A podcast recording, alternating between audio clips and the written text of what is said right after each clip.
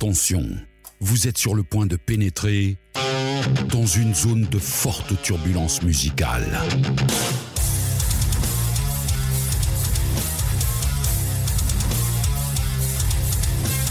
Chronique, rétrospective, thématique. Bienvenue dans Metal Advisory, le podcast explicite 100% métal.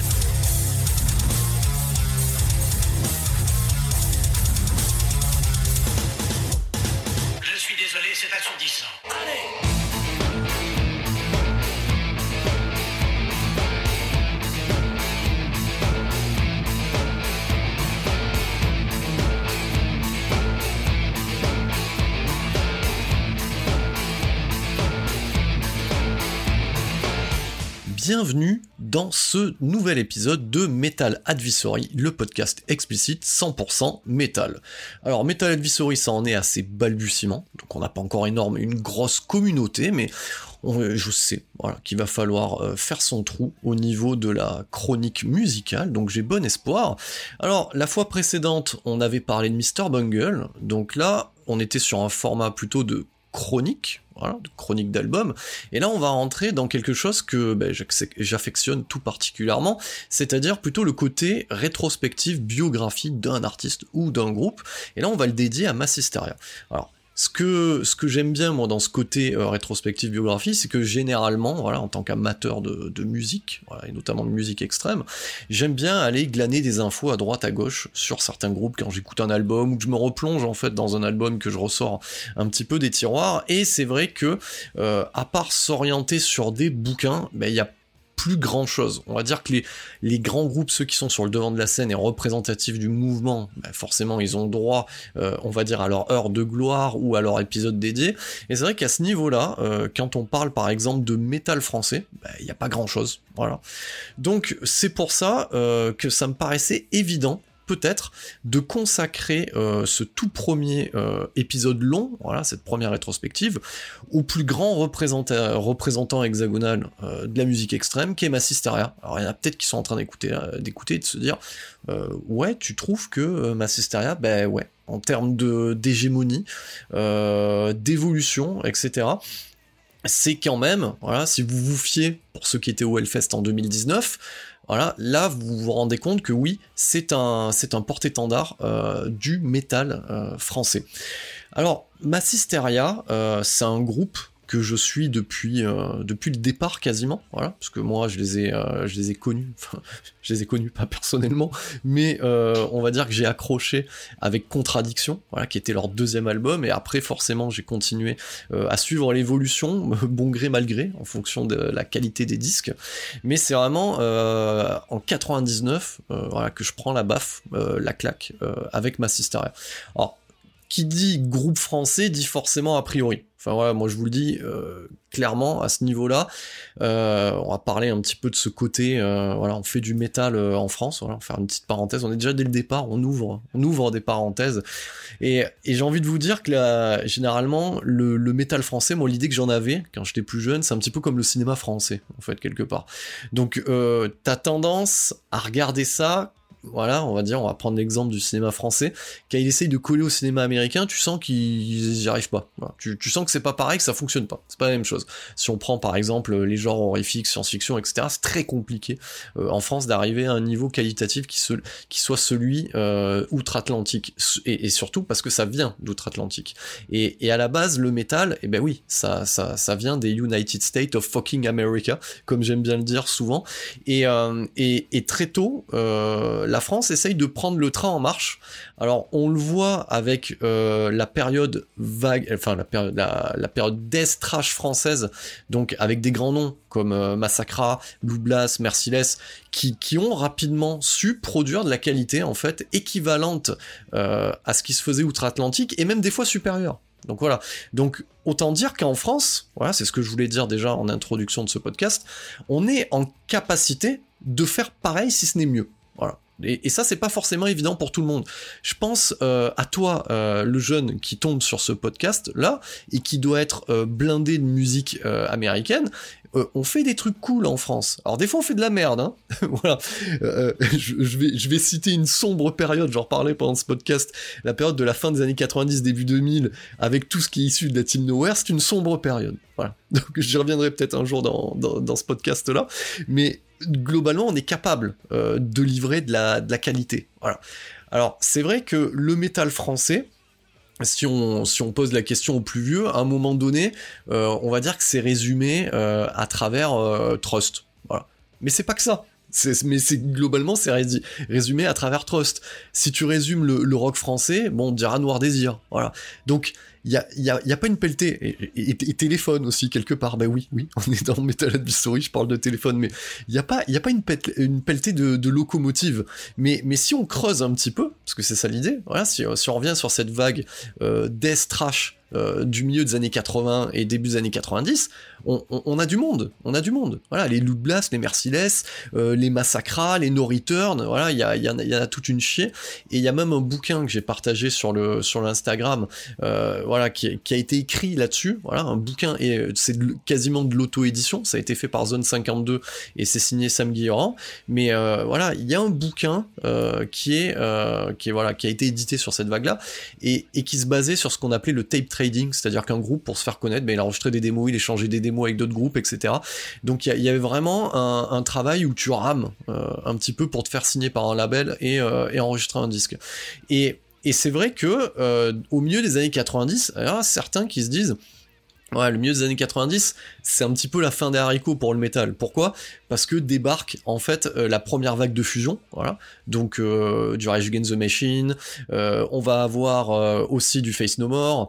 Donc voilà, on a on a du Downset aussi, voilà. On a cette, cette vague de de métal qu'on appelait fusion qui mélangeait des éléments de, voilà de, musique urbaine comme dans le comme on pouvait l'avoir dans le hip-hop. Donc ça mixait, ça allait mixer du hip-hop avec du métal et à un moment donné on coupait les cheveux, on avait les cheveux courts, on rasait, on portait des baguilles. Et, et, à ce moment-là débarque aussi ce qu'on a qualifié en termes d'étiquette, voilà, de néo-métal, c'est-à-dire toute cette vague-là, euh, propulsée par Korn, Deftones, Limp Bizkit, euh, Linkin Park et, tout ce qui va suivre derrière. Donc pour certains, cette période-là, c'est un petit peu la période sombre. Voilà, tu, c'est la fin de l'âge d'or du métal. Mais en fait non, c'est juste l'émergence d'une branche spécifique. Alors moi j'ai toujours eu du, mal avec ce terme de néo-métal ou new metal, voilà, métal nouveau. Non, moi, je l'avais dit dans le, précédent podcast, ce qui me plaît plus, c'est de parler plus de fusion, d'intégrer différents éléments euh, dans sa musique. Et, pour recentrer un petit peu le débat, Massisteria, en fait, c'est un groupe euh, français qui émerge dans cette période-là, c'est-à-dire que autant on a eu cette première vague euh, autant on avait une vague fusion en France et on avait des groupes qui ont émergé, allez, à 2-3 ans près par rapport à la vague américaine, qui ont rapidement ingurgité ces influences-là dans leur musique, et on, se retrouve en fait avec l'émergence de Massisteria, de Lofofora, Tagada Jones, No One is Innocent, donc on va avoir tous ces groupes-là qui vont euh, rapidement euh, abolir certaines barrières que les, darons euh, protecteurs du temple métallique, voilà, on va dire. Donc euh, toujours ce côté death trash, etc. Voilà, euh, solo de guitare et ainsi de suite. Donc voilà, ils, vont aller à l'encontre de, cette chose-là. C'est pour ça que très tôt, un groupe comme Massisteria s'est pas pris au sérieux. C'est pour ça que Aujourd'hui, je trouve ça bien de remettre les choses en perspective et que dans un podcast qui s'appelle Metal Advisory, attention, avertissement métal, vous ayez Massisteria. Parce que Massisteria, c'est du métal en fin de compte. Voilà. Donc, euh, Massisteria, ça débarque, alors ça se forme en 93, voilà. Donc autant vous dire qu'ils ont dû poncer, poncer leur cassette audio du premier album de Rage Against the Machine. Donc ça se forme en 93 et euh, ça devient, ça commence à produire des démos rapidement, voilà, jusqu'à arriver à signer un contrat avec un label, voilà. Alors quelle est la, particularité de Massisteria? Alors Massisteria, euh, il y a plein de choses à l'intérieur qui sont intéressantes. Donc déjà, on n'est pas euh, sur un champ hurlé. Donc, et c'est ça toute la particularité qu'on verra au travers de la discographie de Massisteria, c'est-à-dire que il y a une sorte de d'opposition, j'ai envie de dire pour reprendre le titre de leur album euh, de, 80, de 99, il y a une contradiction, c'est-à-dire qu'on on a un, son hyper lourd en termes de gratte. Voilà, c'est super lourd. Et on a un son, un, un, son, euh, un chant hyper clair. Voilà. Donc c'est-à-dire que le, le, le chant est clair, scandé, voilà, donc on comprend, c'est chanté en français, c'est clair, c'est scandé, et à côté de ça, on a, euh, donc ça, on va dire que ça va venir adoucir un petit peu euh, le mur de guitare euh, qu'il y a derrière. Voilà. Donc c'est ça toute la particularité et, peut-être aussi ce qui peut rebuter certaines personnes à écouter euh, Massisteria. Donc on a un chant clair, donc qui est qui est scandé, qui est pas forcément chanté. Des fois ça chante, des fois c'est scandé. C'est pas forcément rappé non plus. Voilà, c'est entre les deux. Donc il y a une particularité au niveau de ce chant. Il est français et donc ça c'est à saluer parce que c'est vrai que moi, ça m'a, toujours posé un petit problème, euh, ces groupes français qui chantent en anglais. Alors, quand t'es euh, dans le cas, par exemple, euh, du death, voilà, où t'as du gros growl, à la rigueur, ça passe. Parce que le growl va masquer peut-être l'accent, donc à la limite, voilà, quand t'es sur du death metal français, voilà, sur la scène death française, ça peut passer. Mais dès que tu vas être sur un, chant plus clair, eh, tu sens que ben ouais, c'est un français qui chante en anglais. Alors, je comprends la volonté, alors qui est, qui est double, hein, qui est voilà, on, on, on, rend hommage quelque part, on fait une musique qui n'est pas d'ici, donc du coup euh, la base c'est l'anglais, ok. Et il y a aussi peut-être l'autre côté de vouloir s'internationaliser quelque part, voilà, voilà le, fait de chanter en anglais, ça permet de se produire à l'extérieur. Et je pense que c'est ça la principale raison. Mais j'ai envie de dire aussi, si on veut sortir euh, son épingle du jeu, autant jouer du coup la différence et sa spécificité on est un groupe français, moi je pars du principe qu'il faut chanter en français. Alors c'est con, hein, c'est pas pour faire euh, le vieux prolo ou le vieux facho français, non, voilà, tu chantes en français. Les Américains, par exemple, ils se posent pas la question de chanter en italien, vous voyez Donc du coup, eux, c'est leur langue natale. Mais comme c'est eux qui sont à, l'origine de ce courant-là musical, forcément, voilà, on va se plier là-dessus. Donc, euh, du coup, voilà, originalité, chant français, voilà. Autre chose qui est intéressante, c'est que ça intègre de la programmation. Donc on aurait pu croire, parce que je vous parlais de vague de fusion. La fusion, dans les années 90, pour ceux qui l'ont connu, oui, c'est... Euh, on dit au revoir au solo de guitare, quasiment, et on est sur une rythmique, si on prend la base de ce qu'a proposé Rage Against the Machine, qui est très dans une dynamique, dans un groove hip-hop, voilà, au niveau de la guitare, basse, batterie, la basse est vachement en avance, mais, mais elle est là, la fusion, voilà, elle est là, c'est-à-dire que c'est une rythmique de hip-hop faite avec des, des instruments live, en fait, voilà, et pas avec du sample. Certains vont intégrer euh, des DJ pour pouvoir mettre du sample dans leurs morceaux, mais, mais, mais c'est rare. Si vous prenez un groupe comme Face No More, c'est la pluralité des instruments, voilà, et, les capacités aussi vocales de Mike Patton euh, et, on va dire les caractéristiques techniques de chaque musicien qui font que ils peuvent aller taper dans plein de choses. Voilà, dans du blues, dans du jazz, euh, dans du death, euh, dans, du metal. Des fois, la particularité de Patton, sa voix extensible lui permet de taper tous les styles. Voilà, donc elle est là la fusion en fait.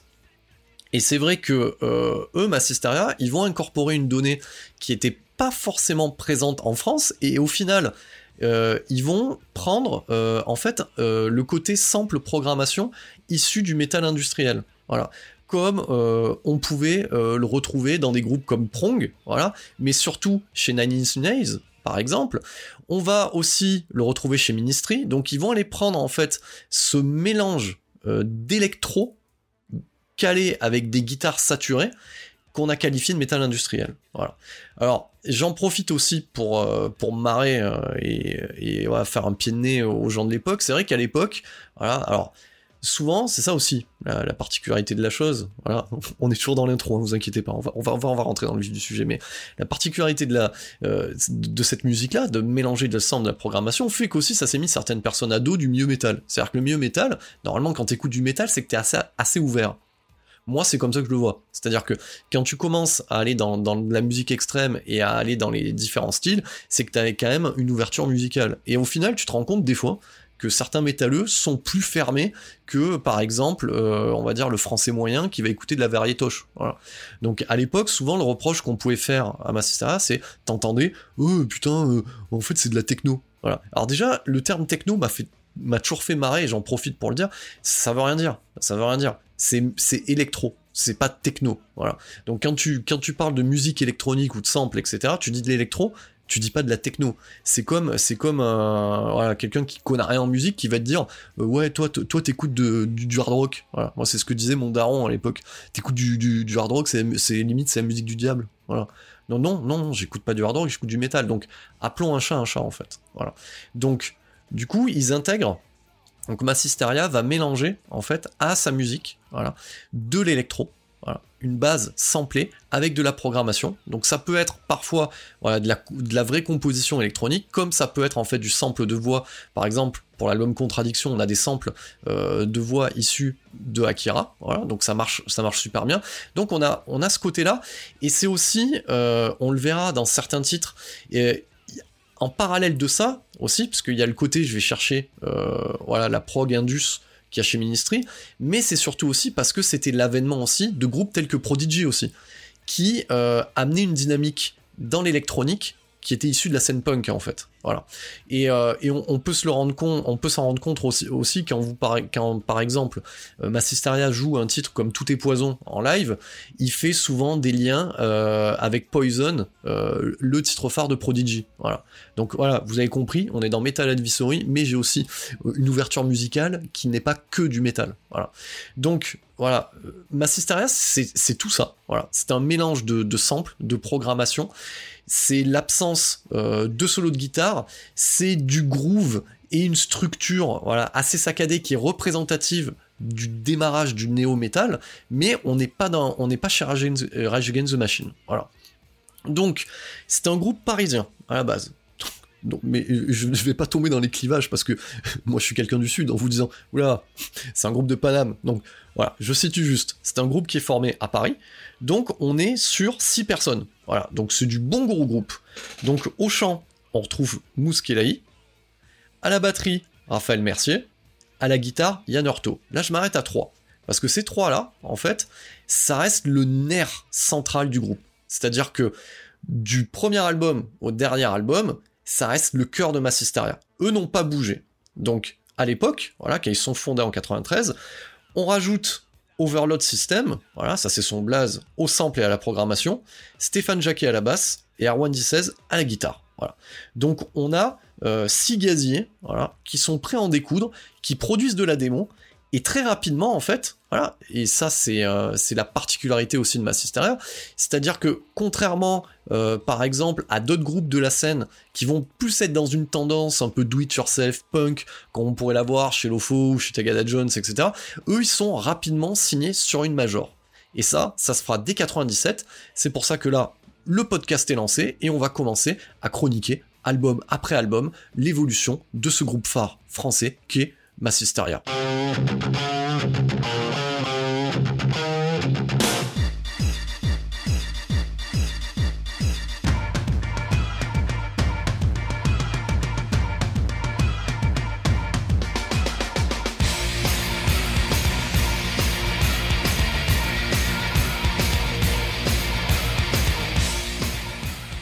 C'est donc en novembre 96 que Massisteria rentre pour la première fois en studio.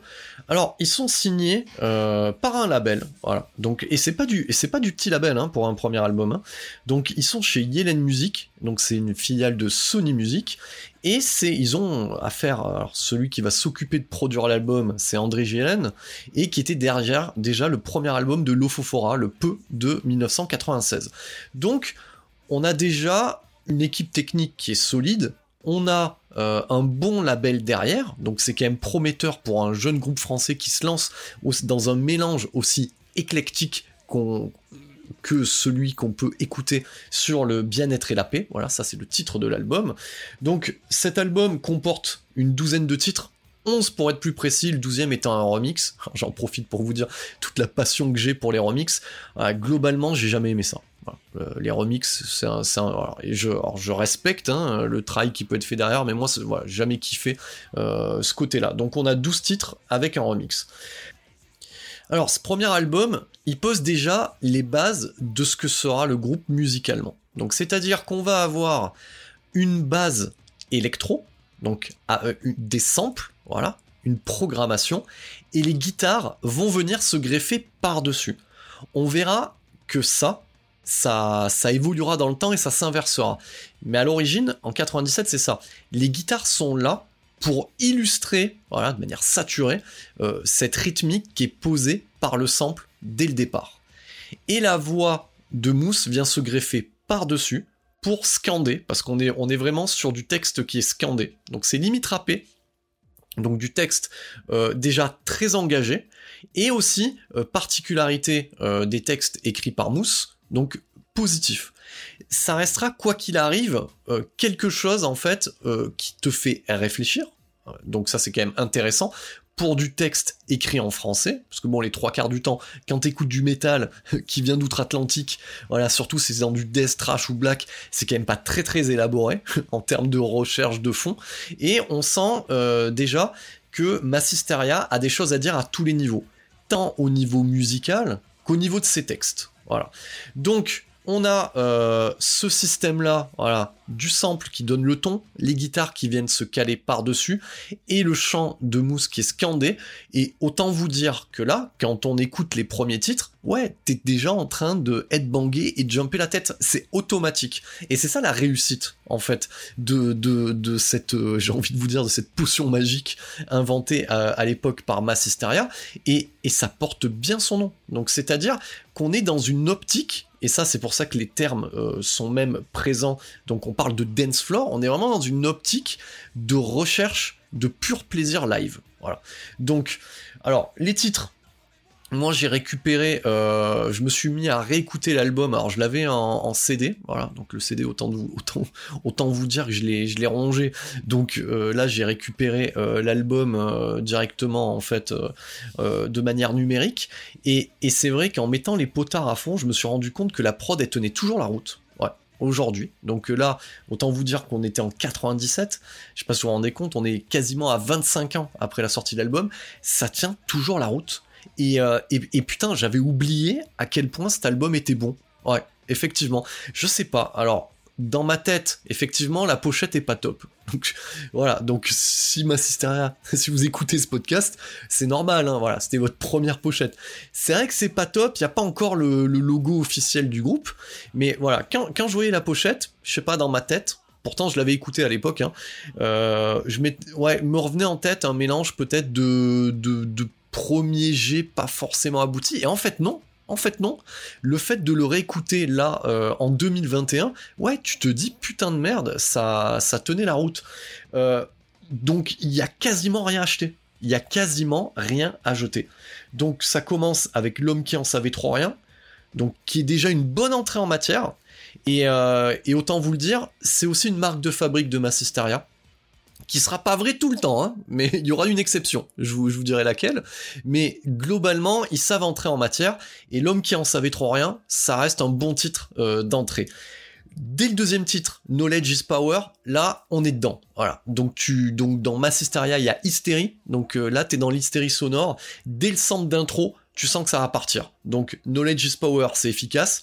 Mass Protect également. Sachez que Mass Protect et Donnez-vous la peine, qui sera le sixième titre, étaient déjà en fait sur les premières démos euh, que produira le groupe, et c'est ce qui leur permettra de signer en fait chez euh, Music. Donc Knowledge is Power c'est au top, Mass Protect nickel, Shine, alors on est sur un titre aussi où on commence à mettre alors, c'est pas tout en anglais, mais il y, euh, y, a des titres ou des refrains qui sont du coup scandés en anglais. Bon, ça le fait moyen, même de le réécouter aujourd'hui, ça, le fait moyen. Et c'est aussi un, petit problème que j'ai avec certains titres. Euh, je, parle, je pense aussi à World is on Fire. Voilà.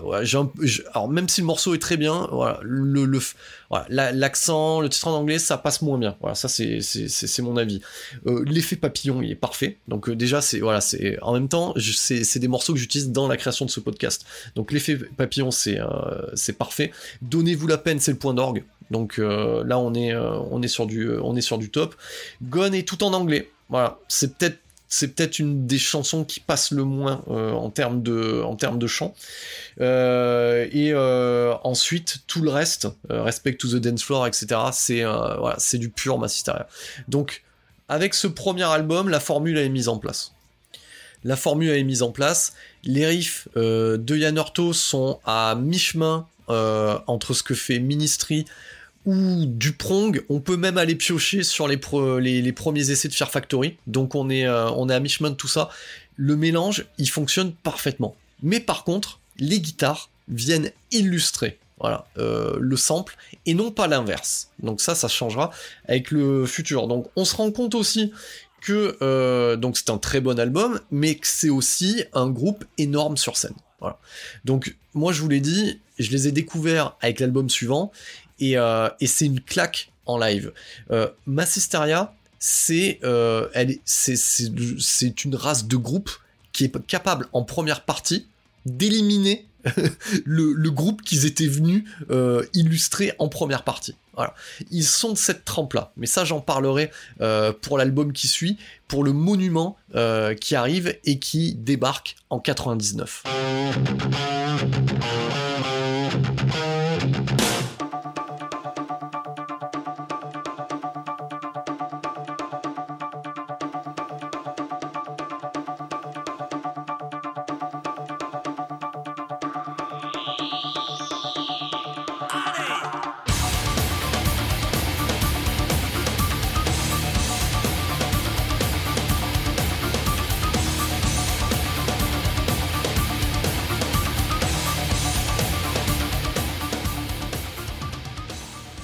On débarque donc en 99, mais plutôt on va se baser sur 98. Donc les années qui ont suivi l'enregistrement, la sortie du premier album ont été des années, donc il y a deux ans, où le groupe a tourné partout. Ils sont même allés jouer au Québec où ils ont pu enregistrer un, album live, voilà, qui était très bien produit pour l'époque, même si je suis pas non plus fan d'album live. Voilà, euh, je préfère voir le groupe en live, mais réécouter le disque euh, en live, c'est pas trop ma cam. Voilà. Donc c'est vrai qu'après plus tard, euh, je le cite hein, pour leur discographie, c'est vrai qu'ils assortiront leur disque live avec des Blu-ray, donc où t'as l'image. Voilà, moi ce qui me manque souvent euh, sur un album live, c'est l'image. Donc là au moins, on va dire que euh, c'est réparé. À ce niveau-là. Donc ces deux années, donc de l'album 97-98, ils tournent partout et ils commencent à se faire une réputation sur scène monstrueuse. Donc c'est-à-dire que Massisteria, c'est de l'énergie pure barre sur scène. Moi j'ai pu le constater dès, euh, l'année 2000 et en voyant le groupe jouer sur scène, ce qui est son album majeur. Alors cet album, il débarque en 99, il s'appelle Contradiction. C'est à la fois une bénédiction et une malédiction pour le groupe. Pourquoi? Parce que dès leur deuxième album, eh ben, ils livrent le manifeste du groupe. Voilà. Il y en a c'est sur le premier album, il y en a c'est sur le quatrième ou cinquième. Là, sur le deuxième opus, ils offrent voilà, vraiment, la, formule telle qu'on la connaissait sur le bien-être et la paix, elle arrive à maturité. Et ils offrent ça au plus grand nombre. C'est pour ça aussi que, je vous le dis, hein, en termes de chiffres, hein, c'est bien de noter des chiffres. Euh, Contradiction, c'est un disque d'or en 2018. C'est 50 000 exemplaires vendus. Alors, ça peut faire sourire hein, quand on le compare à du mastodonte de variétoche, mais dans le monde du métal, sur un créneau très spécifique, qui va fusionner plusieurs genres, c'est quand même un tour de force. Donc contradiction, tout, ça met tout le monde d'accord quand ça sort. Alors déjà, il y a une volonté aussi de Massisteria de changer de producteur. Donc on est toujours chez euh, Yellen, donc ça ça bouge pas, ils sont toujours chez leur major, mais ils vont aller chercher un producteur, et pas n'importe lequel, voilà, Colin Richardson. Alors Colin Richardson, c'est celui qui aura fabriqué le son de groupes majeurs du milieu des années 90. Donc Colin Richardson, c'est quoi? C'est le démanufacture de Fear Factory. Alors c'est pas rien, gros morceau. Hein. C'est le Burn My Eyes de Machine Head. C'est aussi Cross the Threshold pour Loot Blast. C'est aussi des albums de Crusher. C'est aussi du Napalm Death. C'est aussi du Carcass. Et aussi un petit peu de Merciless et de Cannibal Corpse. Donc voilà, dans les années 90, c'est pas rien Colin Richardson. Hein. Donc ils vont chercher ce producteur anglais pour travailler le son et travailler la formule Massisteria. C'est pour ça qu'elle arrive, on n'était pas préparé, telle qu'elle est, aboutie, et voilà, et c'est in your face. Voilà. Donc, euh, contradiction, moi je vais vous raconter, voilà, c'est un petit peu le père Castor qui parle. Je vais vous raconter un petit peu euh, comment moi euh, je suis tombé sur contradiction, ou plutôt comment contradiction il m'est arrivé dans la gueule. Voilà, c'est à peu près ça. Donc, j'étais dans un internat catholique, voilà, parce que j'avais pas été très très sage, on va dire, pendant les années lycée. Et, et ce qui tombait bien, c'est que, voilà, dans la chambrée, j'avais un collègue métalleux, et voilà, on était en pleine vague, hein, 99, en train de, à fond euh, de tout ce qui était estampillé euh, néo-metal, du Korn, du Deftones, etc. Donc autant vous dire qu'on avait laissé tomber un petit peu, on avait mis de côté un peu euh, Slayer et toute la, tout, tout le trash, tout le death qu'on pouvait écouter avant, on était à fond là-dedans. Euh, et, lui est arménien, il était à fond dans System of a Down. Et un jour, euh, je l'entends écouter, voilà, euh, et, le titre c'était P4, voilà, de Master. Et je l'entends écouter un espèce de brûlot qui va à fond la caisse, voilà, qui mélange électro, du coup, et guitare saturée. Et, c'était le P4 de Massisteria sur cet album Contradiction. Et on, s'était marré à entendre Mousse scander enculé, voilà, dans sa phrase. Voilà, ça nous faisait marrer. Et très vite, très vite, je, je, vais piquer le disque. Je vais piquer le disque. Et, je l'ai pas lâché. Je l'ai pas lâché. Donc, c'est-à-dire de contradiction, le morceau d'ouverture qui est énorme. Il est il est, c'est un morceau énorme en ouverture et c'est aussi un morceau énorme en live. Donc voilà, donc contradiction. Et si je devais retenir un deuxième titre de cet album-là, c'est Furia. Donc ça, si vous parlez un, métalleux, vous lui dites euh, il vous dira euh, Furia, contradiction. C'est pour vous dire tellement c'est ancré dans les esprits, tellement ça a marqué les esprits. Voilà. Donc cet album-là, quelle est la différence avec l'album précédent? Putain, il y a un gap de malade en termes de prod. C'est-à-dire que, je vous avais expliqué que dès le départ, l'électro, est présente pour ouvrir dans le morceau, voilà, pour poser la structure musicale, le rythme, et que les guitares viennent se greffer par-dessus. Là, c'est toujours vrai, sauf que les guitares tels que les produits Colin Richardson, c'est quasiment des guitares de death.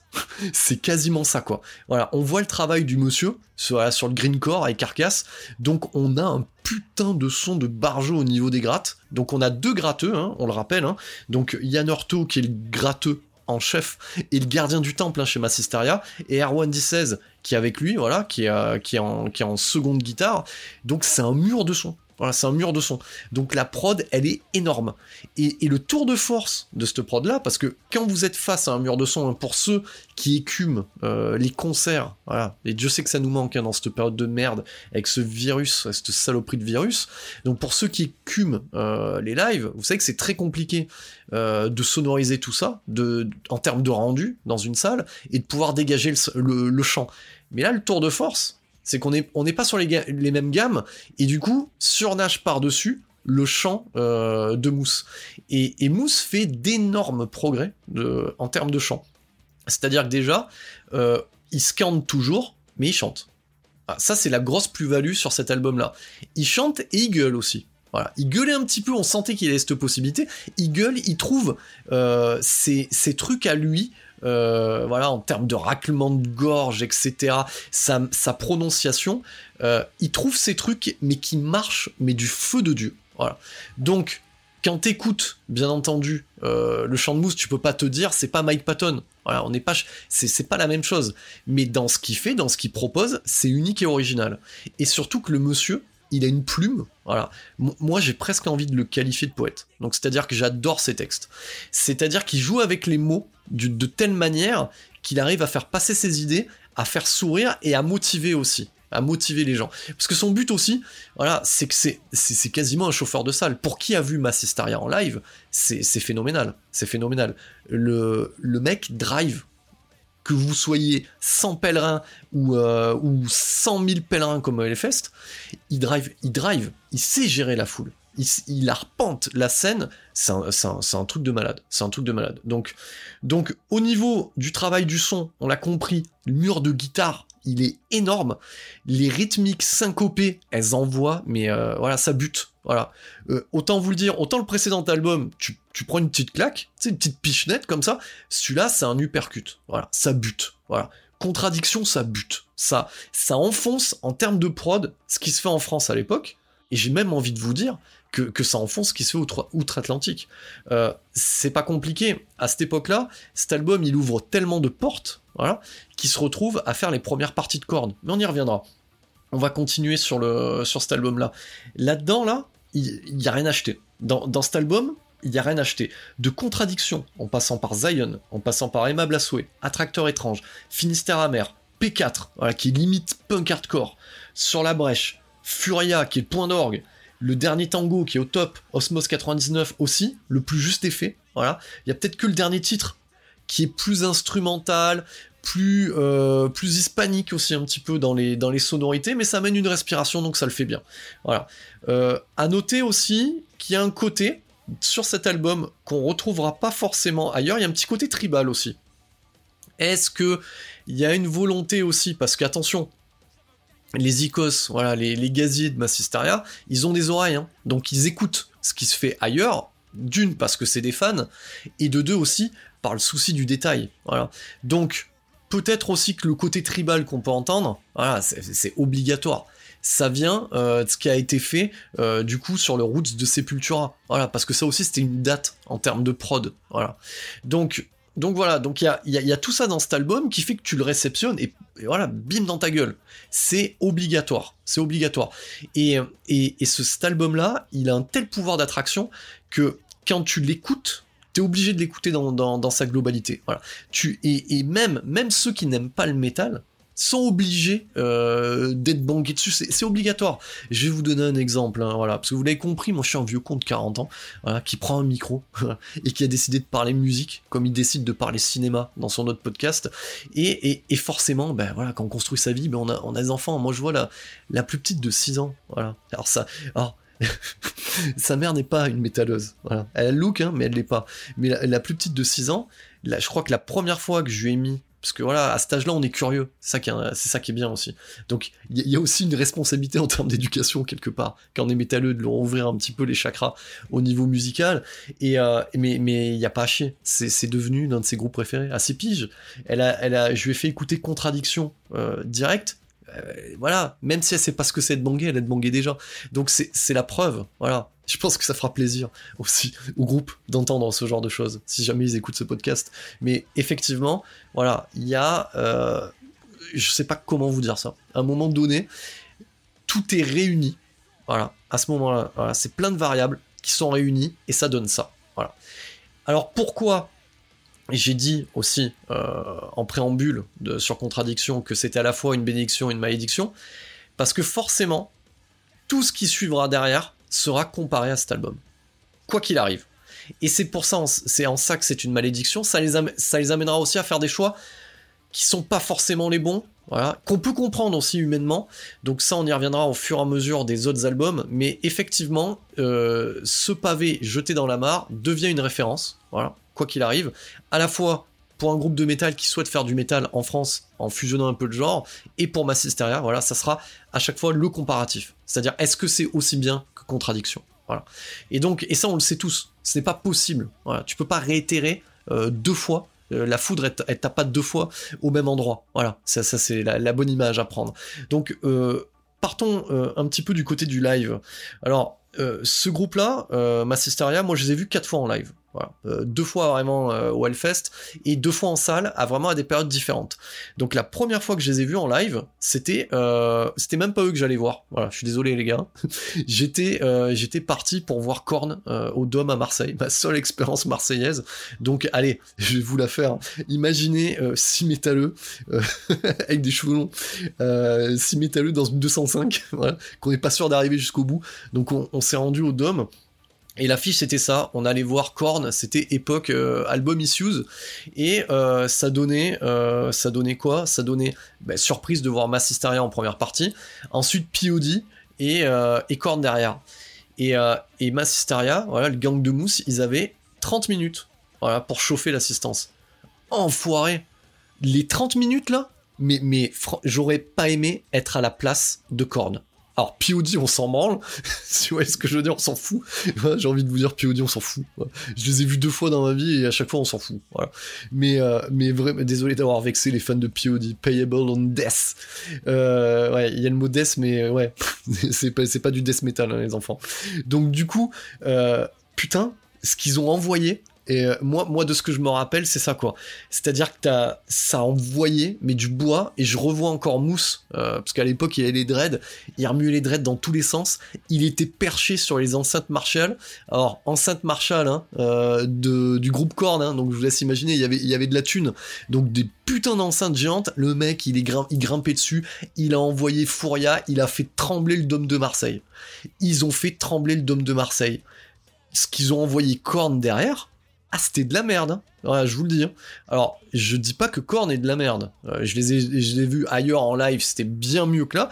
Mais à ce moment-là, voilà, tu viens de te prendre 30 minutes de Massisteria en mode, en mode énervé.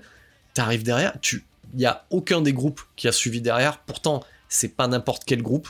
Et aucun des groupes qui sont arrivés à un tel niveau d'intensité que ce que nous a proposé Massisteria euh, en 30 minutes. Enfoiré, voilà. Et là, à ce moment-là, je me suis dit, putain, ça, et j'étais, et ah, le côté chauvin, putain, j'étais fier d'être français, moi, à ce moment-là. Je me dis, putain, et regardez les ricains, ce qu'on vient de vous mettre en 30 minutes. Voilà.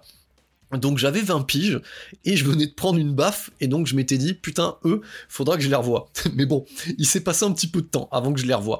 Donc voilà donc euh, 99 album majeur de Massisteria pour leur discographie comme pour le métal français, j'ai envie de vous dire comme pour le métal mondial. Allons-y, disons-le. Voilà. Donc j'ai envie de vous dire, putain, c'est de bon augure pour la suite.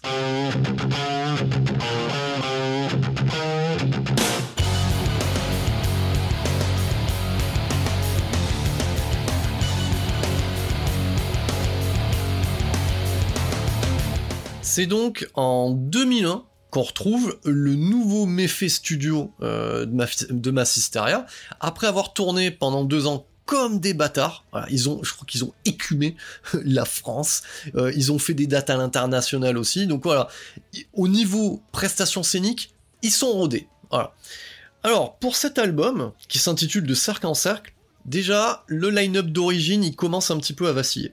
Donc on peut noter euh, le départ de Overload System, voilà, qui s'occupait des samples et de la programmation, et aussi de Erwan 16 euh, à la seconde guitare, qui lui aussi quitte le groupe. Alors vous verrez, ça va commencer un petit peu à bouger à ces postes-là, voilà. Donc souvent la deuxième guitare, la basse et, euh, la programmation, mais ça se fait jamais sans, sans heurte. Voilà, c'est pas des grosses crises, c'est juste qu'on a affaire à des humains, à des gens, voilà, et qui font des choix de vie, enfant, pas enfant, l'envie de tenter d'autres choses, l'envie de tenter une autre aventure, et, euh, souvent ça se passe plutôt bien, quand, quand un membre euh, quitte l'équipe. Alors je dis pas à un moment donné c'est facile à gérer, mais euh, ça se fait jamais dans les cris et dans les larmes, comme on pourrait le voir euh, chez les groupes ricains, qui, aiment bien dans leur bio en rajouter un petit peu dans le pathos. Donc à ce niveau-là, ben voilà, on a euh, les samples et la seconde guitare qui se barrent, et en fait ils sont remplacés, voilà, on remplace deux personnes par une seule. Voilà. Donc c'est l'arrivée d'Olivier Coursier. Alors Olivier Coursier, c'est un auteur français qui va exploser avec une seule petite chanson, qui est Lily, euh, et avec un, projet solo qui était fait à deux, qui s'appelle Aaron, et voilà, et Aaron, euh, ça va, euh, ça a tout défoncé dans son genre au niveau français, et mais on, y reviendra de cette petite parenthèse là au niveau d'un des membres de Massisteria, donc ils intègrent Olivier Coursier qui s'occupe de, la guitare et de la programmation. Et on reste en place au niveau du label, on est toujours chez Yellen, et euh, à la prod chez Colin Richardson. Alors, petite parenthèse aussi, là on parle de groupe français, voilà, qui fait du métal extrême, quelque part. c'est vrai que se lancer en tant que groupe dans la musique extrême en France, et gagner de l'argent avec, c'est un petit peu compliqué euh, c'est l'une des rares exceptions. Donc bien entendu, aujourd'hui, ils ont la carrière qu'ils ont, donc forcément, ils en vivent. Mais c'est une des, exceptions de l'époque. Hein. C'est une exception. Euh, dans le paysage euh, hexagonal en termes de musique extrême, hein.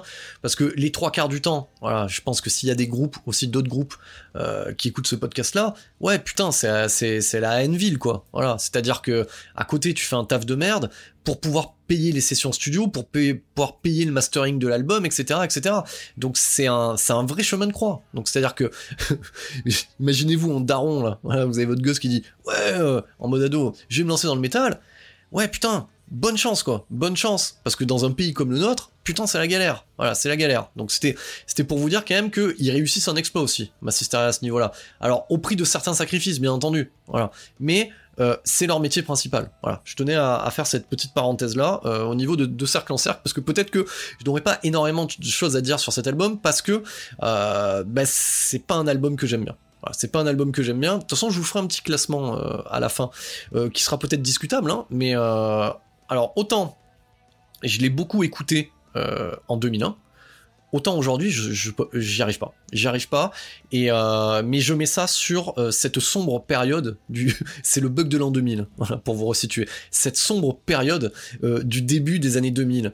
Donc c'est-à-dire que à, cette époque-là, on, remet en perspective, c'est l'époque du, du sriracha, c'est l'époque de, la nowhere. Donc tu te retrouves finalement, voilà, t'as ouvert un peu tes chakras, en écoutant du, du no metal américain, et, au final t'as des groupes français, voilà, t'en as plein hein, qui émergent, hein, on, va les citer, hein, les Watcha, les Black Bomba, euh, on va avoir aussi toutes le, toutes les Enhancer et, tout ce qui va avec, voilà, et, Plémo, pour, pour n'en citer qu'un aussi, voilà, et, tu te retrouves finalement à avoir plein de choses mélangées en même temps, il y a tout et n'importe quoi à l'intérieur, et euh, les mecs, euh, en verlan, des, fois ils racontent n'importe quoi, je pense à, Plémo, quand, on repense au, au, titre de certains, de, certaines chansons, c'est grand n'importe quoi, voilà, et, à cette époque-là, ben voilà, bah t'es, voilà, t'as, 20 piges, t'es un peu con, voilà, donc euh, tu trouves tout cool. Et, euh, et c'est vrai que le, principal défaut de, de cet album, de Cercle en Cercle, c'est de s'inscrire en fait dans cette vague-là. Voilà. C'est son principal défaut. C'est-à-dire qu'autant Massisteria euh, n'était pas rentré de plein fer à aller faire du featuring avec des groupes de hip-hop du cru, euh, du cru, pas du crew, voilà, c'est mieux de le dire comme ça, et, euh, et n'avait pas fait de morceaux complètement électro, sans parole ni rien. Et là, j'ai envie de vous dire, pourtant, hein, on, a quand même Colin Richardson, hein, le mec produit Carcass, voilà, Napalm Death, Cannibal Corpse. Et putain, en le réécoutant là pour ce podcast, et, je, me posais la question d'ailleurs, pourquoi je l'avais pas réécouté, réécouté depuis, et, non, enfin non, non, non, j'y arrive pas, j'y arrive pas. Alors bien entendu, je vais pas cracher sur, euh, sur l'album, parce que qui peut cracher sur l'effort d'un groupe indépendant qui se réunit quelque part, qui dépense de la thune et, de l'énergie pour essayer de créer quelque chose d'original, tu peux pas cracher ça sur ça. Donc, et, je le dirai euh, dès à présent, un mauvais album euh, de Massisteria sera toujours mieux que le dernier album d'ACDC. Voilà, ça c'est dit aussi. Donc, au niveau des intentions, mais non, non, j'arrive pas à le réécouter. Il est trop ancré dans son époque. Et, en fait, je me suis rendu compte d'un truc euh, sur ce morceau-là, c'est qu'il est chiant en fait. Voilà, c'est mou c'est mou. Autant je vous disais tout à l'heure, on est dans l'exception. Autant je vous disais, putain, euh, ce, qui est, ce bon avec Massisteria, c'est qu'ils savent soigner les ouvertures d'albums. Et souvent, ces, titres d'ouverture sont les titres d'ouverture en concert. Là, le morceau Remède, 5 minutes 21, c'est mou, quoi. C'est mou. Voilà. Et, c'est ce qui leur sort. Euh, je vois le deuxième titre aussi, La puissance bienvenue. Tu sais, t'as envie de dire, ouais, putain, ouais, même le titre, il te le dit, putain, euh, renouveau. Et non. Alors, tout n'est pas acheté. Donc c'est-à-dire que même si c'est un album malade pour moi, tout n'est pas acheté. Donc déjà, énorme évolution. Donc déjà, à la question qu'on pouvait se poser, hein, c'est-à-dire que Mousse est dans le chant scandé, euh, etc. Est-ce qu'il est en capacité de chanter? Il chante. Sur cet album, il chante, on peut pas lui enlever. C'est-à-dire qu'en termes d'écriture de texte, euh, en termes de chant, c'est vraiment au diapason, euh, et il prouve à ceux qui n'en étaient pas convaincus que c'est un chanteur c'est pas juste quelqu'un qui harangue la foule ou qui sait bien positionner les mots ou qui sait écrire. Non, non, c'est un chanteur. Là, là-dessus, le taf il est fait. Euh, on l'a compris. Euh, le fait d'intégrer euh, Olivier Coursier, aussi, puisqu'on vous l'a dit, euh, le groupe Aaron, voilà, si je le cite, son autre projet, on n'y est pas pour rien, on est sur quelqu'un qui a une culture musicale qui n'est pas celle euh, des autres membres du groupe euh, Massisteria. Donc c'est-à-dire que lui est issu en fait d'une famille de Zikos, mais plus classique. Donc il va avoir en fait, il va être plus éclectique. Et c'est lui en fait qui va amener ses respirations, ses plages instrumentales au piano, etc. Et, et ses plages même électroniques. Donc il y a de l'expérimentation. On peut pas, on peut pas, on peut pas le nier. On peut pas, on peut pas leur en vouloir. Et, et l'autre chose aussi, où on peut les excuser aussi, c'est que quand t'as fait contradiction, quand tu fais contradiction, putain, vous imaginez la pression? Comment vous faites derrière? Donc, au final, cette décision de partir sur quelque chose de plus calme, de plus éloigné, c'était la bonne solution. Je pense que c'était la bonne solution. Après, c'était pas le bon album qui devait arriver après Contradiction. Moi, j'en suis convaincu. Voilà. Donc, mais ça, on en parlera pour l'album qui suit. Mais voilà, tu la solution elle est bonne. Il fallait qu'il s'éloigne de contradiction. Il ne pouvait pas livrer deux fois le même album. Donc on y revient sur ACDC, voilà, où eux ont livré le même album inlassablement à chaque année, des fois de moins en moins bien, mais eux ont choisi de s'en éloigner. Et plein d'autres groupes ont fait ça. Voilà, plein d'autres groupes ont fait ça. C'est-à-dire que si vous prenez l'exemple de Slayer, quand il fait Rain in Blood, il fait euh, South of Heaven. Donc qui est Oh, oui, d'accord, on n'est pas, c'est quand même pas plus mou, mais ils calment le jeu, ils partent sur autre chose, ils vont, ils vont chercher quelque chose de plus poisseux dans, la, dans une mélodie qui est la leur, donc ils expérimentent autre chose, voilà. Donc, donc voilà, pareil pour Metallica. Si vous prenez Metallica, c'est pareil. À un moment donné, Master of Puppets, voilà, si on prend les fans bas du front, euh, quand est-ce qu'on aura un autre Mais non, non, non, t'auras pas un autre Master of Puppets, c'est mort c'est mort. Quand t'as tout dit, ils ont tout dit à ce moment-là. Et, j'ai envie de vous dire, ils avaient tout dit avant le Black Album. C'est pour ça qu'il n'y a rien à en attendre aujourd'hui. Donc, là, effectivement, contradiction, on peut, dire à un moment donné, il pose un pavé, voilà, le stress, qu'est-ce qu'on fait? Il décide de prendre une autre orientation, ça c'est louable. Par contre, je pense pas que c'était la bonne. Donc, cet album est, euh, est trop inscrit dans son temps. J'ai du mal à sortir des titres, hein, franchement, euh, qu'on puisse écouter coup de masse, j'aime bien. Voilà. Il, rappe dessus, ça passe, mais euh, Immixion, c'est original, mais on en a entendu plein de ces conneries-là, euh, voilà, de, mix. Euh, et, non, en fait, voilà, non, non, non. J'ai envie de vous dire, si je devais comparer cet album-là à un album de Korn, je vous dirais, c'est le Follow the Leader euh, de Massisteria. Et Follow the Leader, c'est la souffrance. C'est autant de bons titres et la souffrance parfois. Quand je vous dis souffrance, je pense à Children of the Corn, euh, tous ces tous ces mariages qui fonctionnent pas. Voilà. Donc il y a, y a plein de choses qui pour moi sont sont de l'expérimentation qui fonctionnent pas vraiment. Il n'y a pas l'énergie et quand t'as un groupe qui a, tout basé sur l'énergie en live, ben ouais, t'as de quoi te poser des questions. C'est pour ça aussi que moi, en tant qu'amateur de Massisteria, je vais, voilà, je le dis, hein, je les abandonne un petit peu euh, en 2001, quoi. Alors bon, j'avais d'autres choses à foutre aussi à ce moment-là, mais c'est vrai que bon, en 2001, bon voilà, je l'avais écouté, écouté, écouté, et puis après, voilà, au placard, quoi. Voilà. Donc, euh, c'est un album qui se vend bon gré mal gré, ça se vend moins bien que Contradiction. Euh, c'est moins bien plébiscité, mais ça fait encore illusion. C'est-à-dire que euh, ils tourneront, euh, et c'est vrai que en live, on peut dire ce qu'on veut, ils arrivent à remonter aussi le niveau des morceaux, donc ça fait encore illusion. Voilà, jusqu'à la rupture qui, qui arrive du coup en 2005, et on va en parler tout de suite.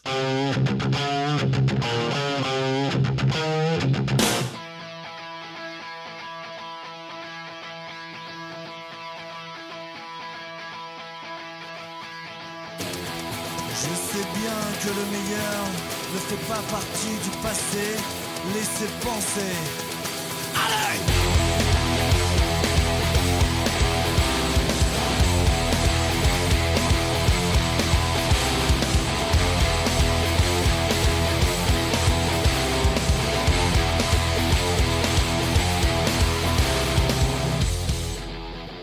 On débarque donc en 2005, et là, c'est le changement à tous les étages. Donc, le line-up reste en place, donc on, ils conservent euh, le, donc la dynamique qu'ils avaient jusqu'à présent, c'est-à-dire en intégrant Olivier Coursier sur le euh, précédent album, il s'occupe de la deuxième gratte, des samples, de la programmation et aussi des, des, morceaux qui sont au piano, parce que voilà, on retrouvera du piano.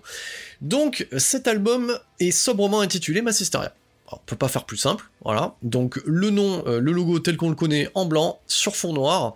Donc déjà, tu peux avoir peur parce que quelque part, euh, les derniers qui ont fait ça, ils s'appelaient Metallica et ça fait mal au cul, voilà, parce que c'était le Black Album, voilà.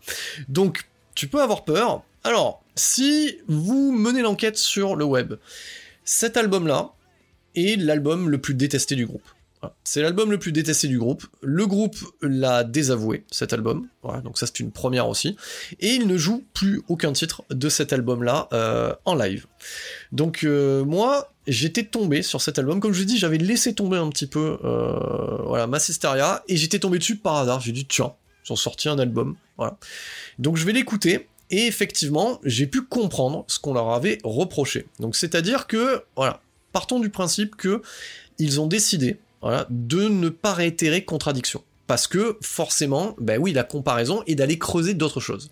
Ils ont des choses à dire. En tant qu'artistes, ils ont envie d'aller creuser d'autres choses. Et euh, à ce niveau-là, autant de cercle en cercle, il avait commencé à mettre en place certaines choses, autant ils partent là dans une autre direction encore. Donc autant de cercle en cercle, c'était quelque chose qu'on pouvait plus assimiler à une vague néo-metal euh, avec des, plages musicales, euh, voilà, un peu électroniques, euh, du featuring, etc. Comme on pourrait l'avoir sur un album, allez, on va résumer de Linkin Park, un hybride théorie. On pourrait l'avoir là-dessus. La puissance en moins, bien entendu. C'est ce qui faisait défaut à deux cercles en cercle. Et sur celui-là, ils ont une orientation qui est plus, voilà, on leur a dit, vous faites de la pop, les gars. On leur a reproché, genre limite d'être des vendus, parce que ils avaient calmé un peu le jeu, que c'était un peu plus pop, que la structure était plus radio-friendly, voilà, donc avec une structure qui peut passer en radio, et qui s'était euh, rapproché aussi euh, des tournées euh, organisées par RTL2, Europe 2, etc. Donc voilà, donc, donc ils ont pris donc tous les gens qui avaient bougé sur Donnez-vous la peine, sur Contradiction et Furia, l'auront globalement craché à la gueule. C'est à peu près comme ça que ça s'est passé. Alors, bien entendu, moi je vais vous parler de cet album et eh ben moi je vais aller à contresens complet de tout ça. Donc euh, cet album, et eh ben je l'affirme et je trouve que c'est un bon album. C'est un bon album, pourquoi? Parce que la démarche est honnête, sincère, et que dans cette démarche, ce qu'ils font est bon. Voilà. Donc il faut arrêter aussi les conneries, les clivages à la con. Donc euh, qu'est-ce qui fait que c'est du métal ou non? Ça va être certains attributs, mais aussi l'intensité aussi. Et cet album-là, que vous le vouliez ou non, pour moi, c'est pas de la pop. J'ai déjà écouté de la pop, j'aime pas la pop, ça c'est pas de la pop. Donc ils ont une base qui est, on va dire, ils ont essayé un petit peu, euh, comment on pourrait dire ça, d'épurer. d'épurer un peu leur son pour revenir à une sorte de moelle épinière, une base, voilà, euh, musicale, voilà, qui soit, on va dire, plus intime. Et, euh, et putain, moi cet album, je l'aime. Hein, parce qu'en fait, au final, je pense qu'aussi c'est ma réception. C'est-à-dire que, bon, à l'époque, moi je suis un simple amateur de musique, je le prends pour ce que c'est, un album de musique. Et cet album, que je le veuille ou non, il me touche au plus profond. Donc que ça soit au niveau des textes, il y a une intensité et une émotion qui se dégage de l'album, euh, voilà, que je ne retrouve dans aucun des autres albums de Massisteria. Et c'est dommage, et c'est dommage. C'est pour ça que j'aimerais profiter de ce podcast pour réhabiliter cet album. Ce n'est pas un mauvais album. Et j'ai envie de m'adresser au groupe. Vous n'avez pas fait de la merde. Vous avez fait un super album. Alors, c'est sûr que si on, aurait aujourd'hui, euh, du coup, Fred Duquesne à la prod derrière, pour lui donner un petit peu plus un côté métallique, pour que ça soit un petit peu plus lourd, on serait sur un chef-d'œuvre. Moi, j'en suis convaincu. On atteint des sommets et on va en parler on va en parler de cet album-là. Alors bien entendu, hein, il y a une ou deux brebis galeuses à l'intérieur, faut pas non plus déconner, mais il mérite pas. Cet album ne mérite pas la sale réputation qu'il a, et, euh, et, je le dis, il aurait mérité de sortir directement après Contradiction. Je pense que de cercle en cercle n'a fait que ralentir euh, la tendance au changement et que ce qu'avait opéré Massisteria fallait avoir des burnes pour partir dans cette direction-là. Parce que je le rappelle à ceux qui m'écoutent, si vous les vieux là, si vous êtes là, ceux qui avaient, craché euh, sur cet album-là à l'époque, on est sur un groupe français qui vide sa musique. Voilà. Donc la musique, c'est ça aussi. Hein. La musique, c'est des choix. C'est des choix à la fois artistiques et financiers. Et en aucune manière, ce sont des vendus. C'est-à-dire que le but d'un groupe, c'est d'être écouté par le plus grand nombre. Voilà, faut arrêter de raconter des conneries. C'est-à-dire, vous êtes pas là en train de, voilà, ça c'est le truc, ouais, nous on a un groupe de punk, nous ce qui nous intéresse c'est que ça soit notre papa, notre maman euh, et le barman qui nous écoute. Mais c'est des conneries. Si tu fais de la musique, c'est que t'as envie de partager avec les gens. Et plus il y a de gens, et plus t'es heureux, et plus ta musique touche les gens. C'est la base même de la musique. Donc faut arrêter les conneries. Donc après, bien entendu, il y a des groupes de vendus qui sont fabriqués par des majors ou qui vont fabriquer du titre à plus soif qui est toujours le même. Allez, Bon Jovi et, euh, et certains groupes de glam rock aussi de l'époque qui composaient toujours le même titre avec la balade, machin, calibré, etc. Donc ok, qui a un côté vendu à ce côté, euh, dans ce côté, ça je peux le comprendre. Mais putain, n'allez pas taper sur un groupe comme Massisteria sans déconner. Voilà, les mecs, ils, euh, se lèvent le matin, ils galèrent comme des porcs pour faire leur album. Voilà, donc ils l'ont fait. Donc pourquoi euh, moi je trouve que cet album il est bon? Parce que il y a une émotion. Et, euh, et moi c'est ce qui prime aussi à ce niveau-là. J'en avais parlé hein, de l'émotion. Donc c'est-à-dire que quand j'écoute un album, faut qu'il arrive à me saisir. Voilà. Donc ça c'est la théorie de l'écoute. Donc c'est-à-dire que la première écoute est importante. Si et ça et ça je, je voilà je confirme, s'il faut écouter 50 fois l'album pour y trouver quelque chose, c'est qu'il y a un problème. Donc normalement un album, donc s'il est complexe, une, deux, trois écoutes te permettent de mieux le cerner, mais normalement à la première écoute, il y a au moins un titre qui te saisit. Donc là, j'ai fait l'expérience avec De Cercle en Cercle, pourtant je l'avais écouté à l'époque, je l'avais oublié. C'est comme un mauvais, enfin, c'est comme un film passable, voilà, qui est moyen. Voilà, tu oublies, tu sais plus ce que ça raconte. Et il y en a aucun qui me saisit. Là, directement, je suis pris au trip. Pourquoi? Parce que le truc qui est énorme sur cet album, il y a deux choses qui sont énormes. C'est-à-dire que déjà le phrasé d'Yann Orto en tant que guitariste. Donc euh, Yann Orto a des choses à dire. Et c'est dommage. Et c'est dommage que euh, la structure euh, qui est, on va dire, établie comme le modèle de base, comme la matrice de Massisteria, l'en empêche par moment. Donc c'est-à-dire que cette structure de guitare lourde, syncopée, etc., ce refus de solo, fait que ben, forcément, ça, ça refuse euh, et ça ne permet pas de juger aussi le phrasé que peut avoir euh, Yann en tant que guitariste.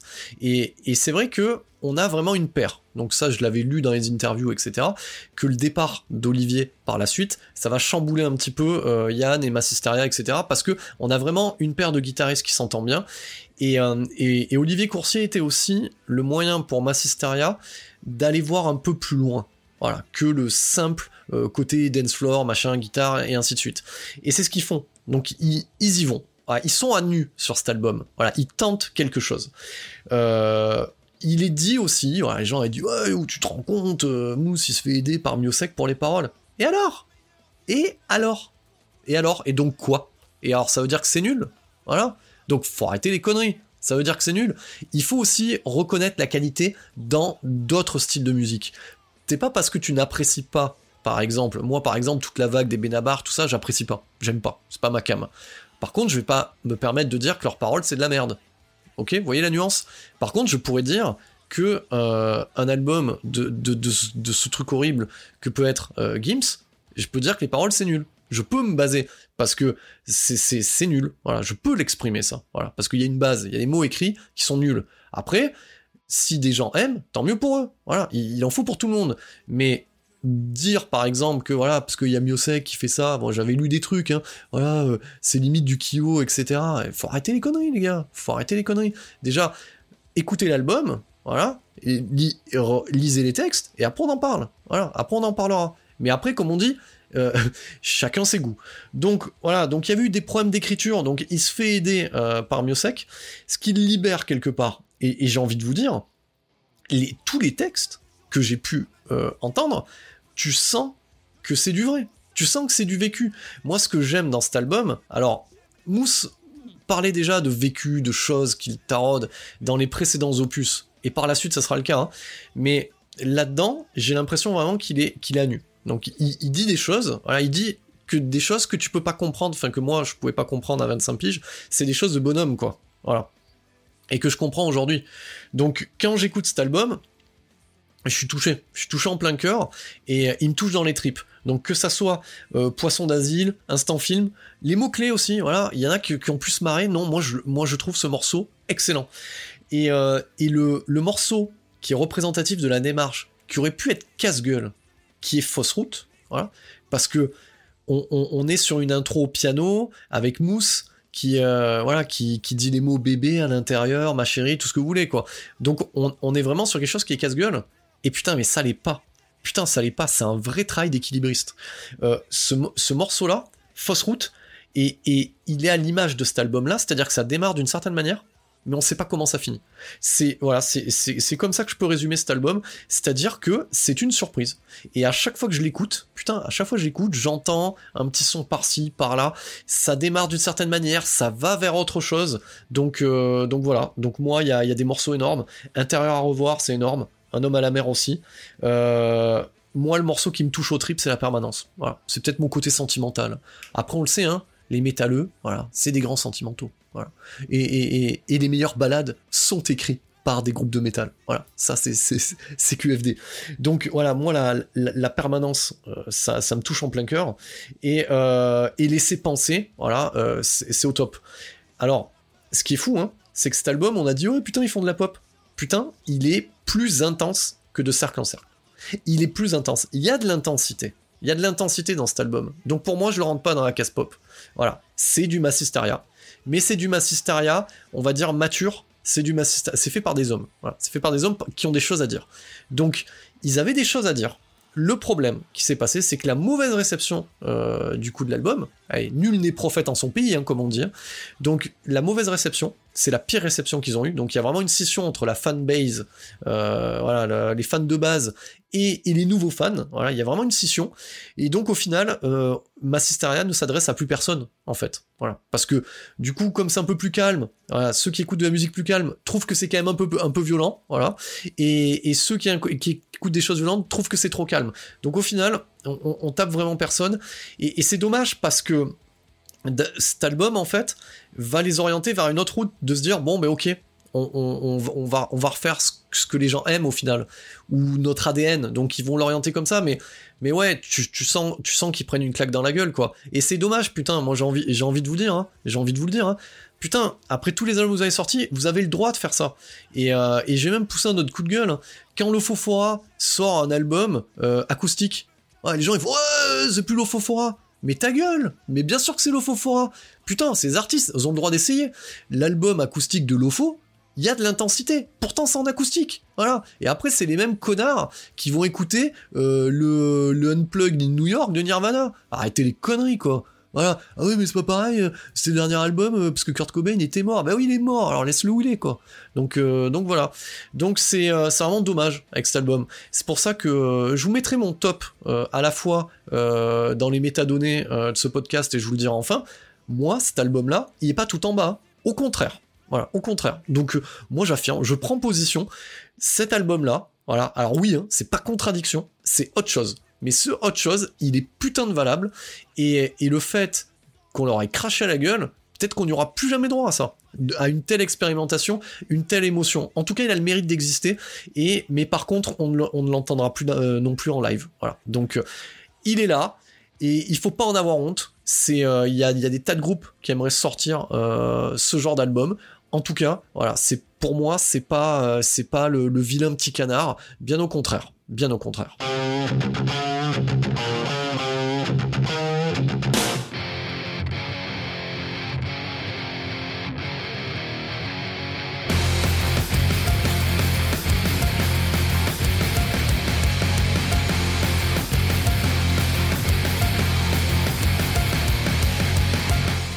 C'est donc en 2007 qu'on retrouve euh, Massisteria avec un nouvel album. Alors, nouvel album et nouvelle maison de disques. Alors, depuis euh, l'album noir, c'est un petit peu la valse, euh, les, chaises musicales au niveau des, des labels. Donc, je l'avais pas dit, mais ils étaient chez Vagram, donc ça sera un one-shot hein, pour l'album noir.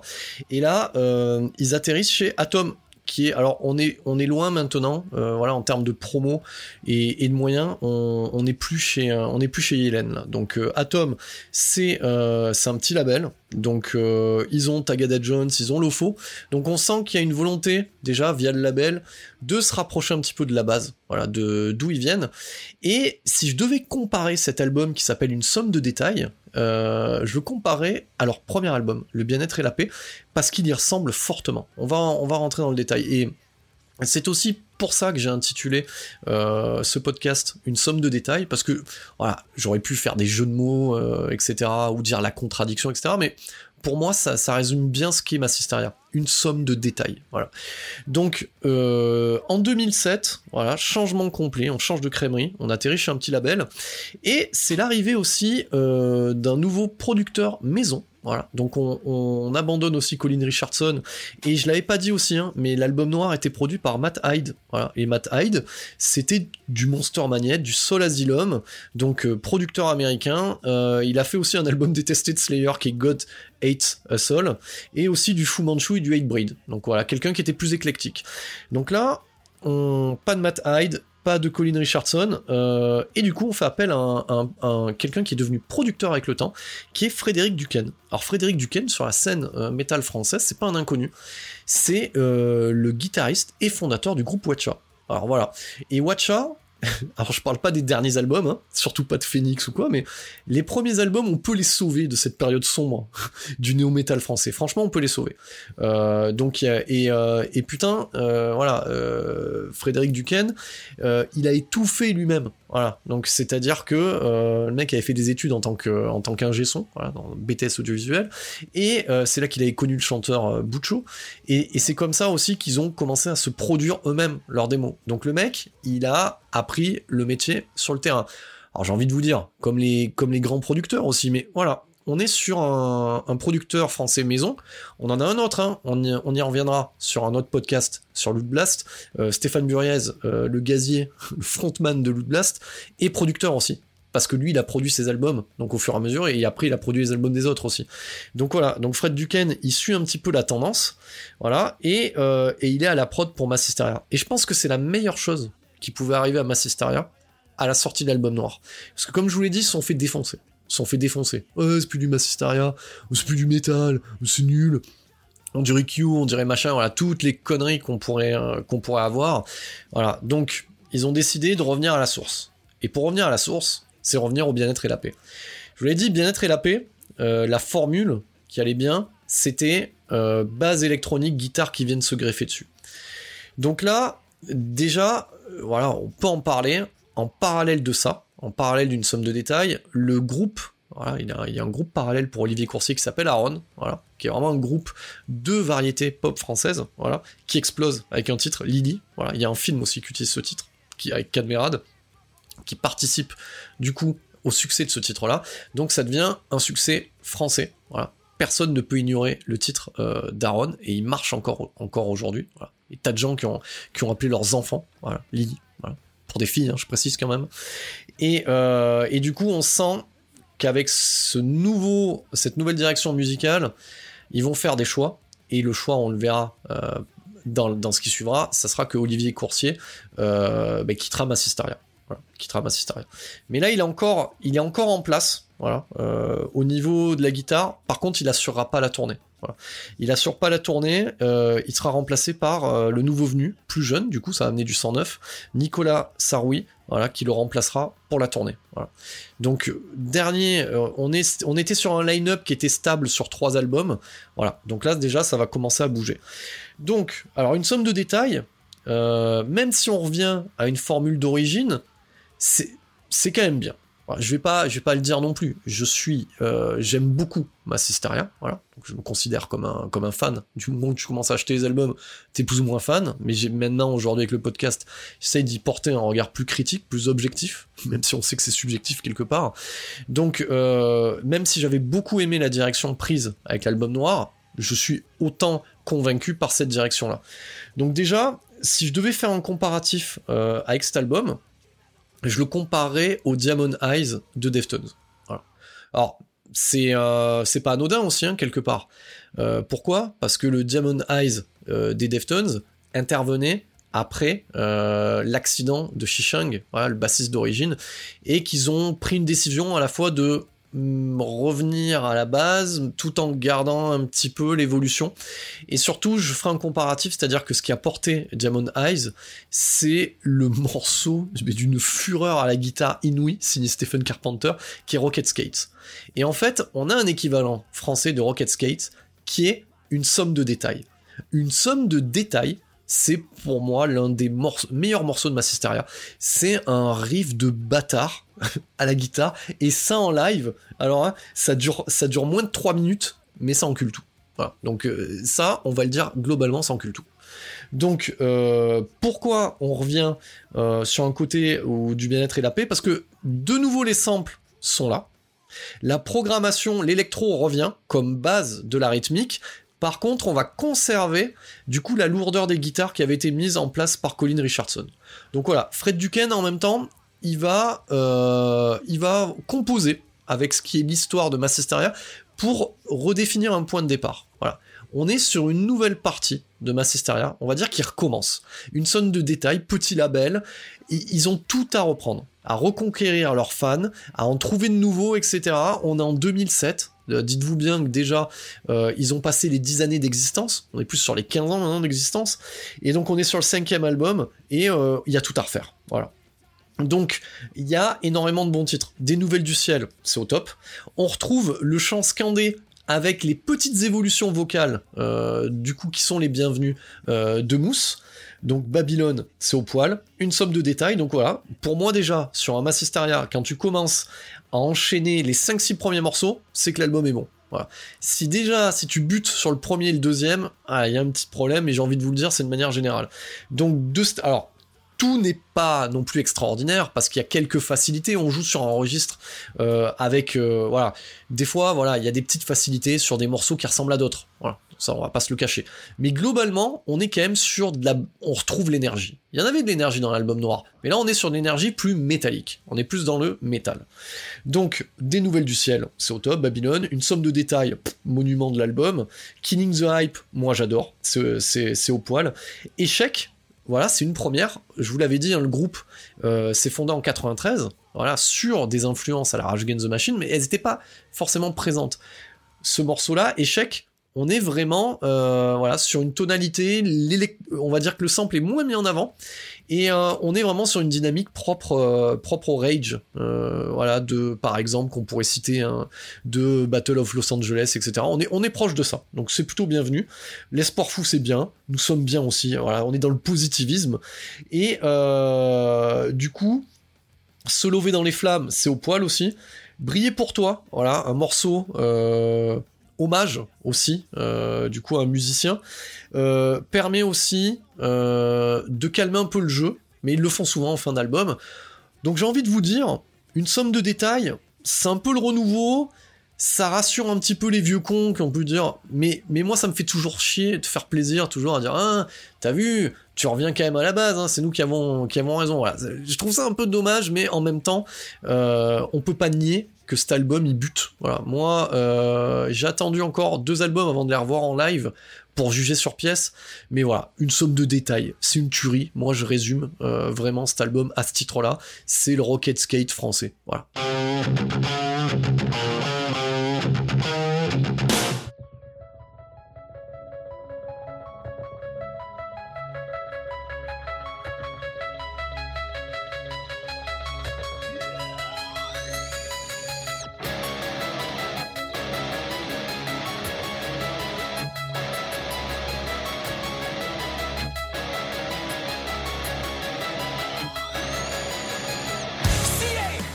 Pile euh, deux ans après qu'arrive la nouvelle fournée euh, signée Massisteria. Alors, euh, moi je trouve que c'est peut-être un peu rapide. Il y a des groupes qui mettent par exemple, est-ce qu'il y a une bonne durée pour attendre un album? C'est vrai que plus jeune, je trouvais que Slayer il mettait un temps fou à sortir un album. Et au final, il mettait entre 4 et 5 ans. Peut-être que la bonne durée c'est 3 ans.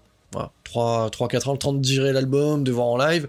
Et c'est vrai que euh, Massisteria euh, a tendance des fois à sortir, peut-être, car ils sont contents d'une formule, euh, deux albums trop rapprochés. Et c'est un petit peu le problème de ce faille qui débarque en, 2009. Alors c'est rigolo, peut-être que le titre était déjà prémonitoire en fait, faille.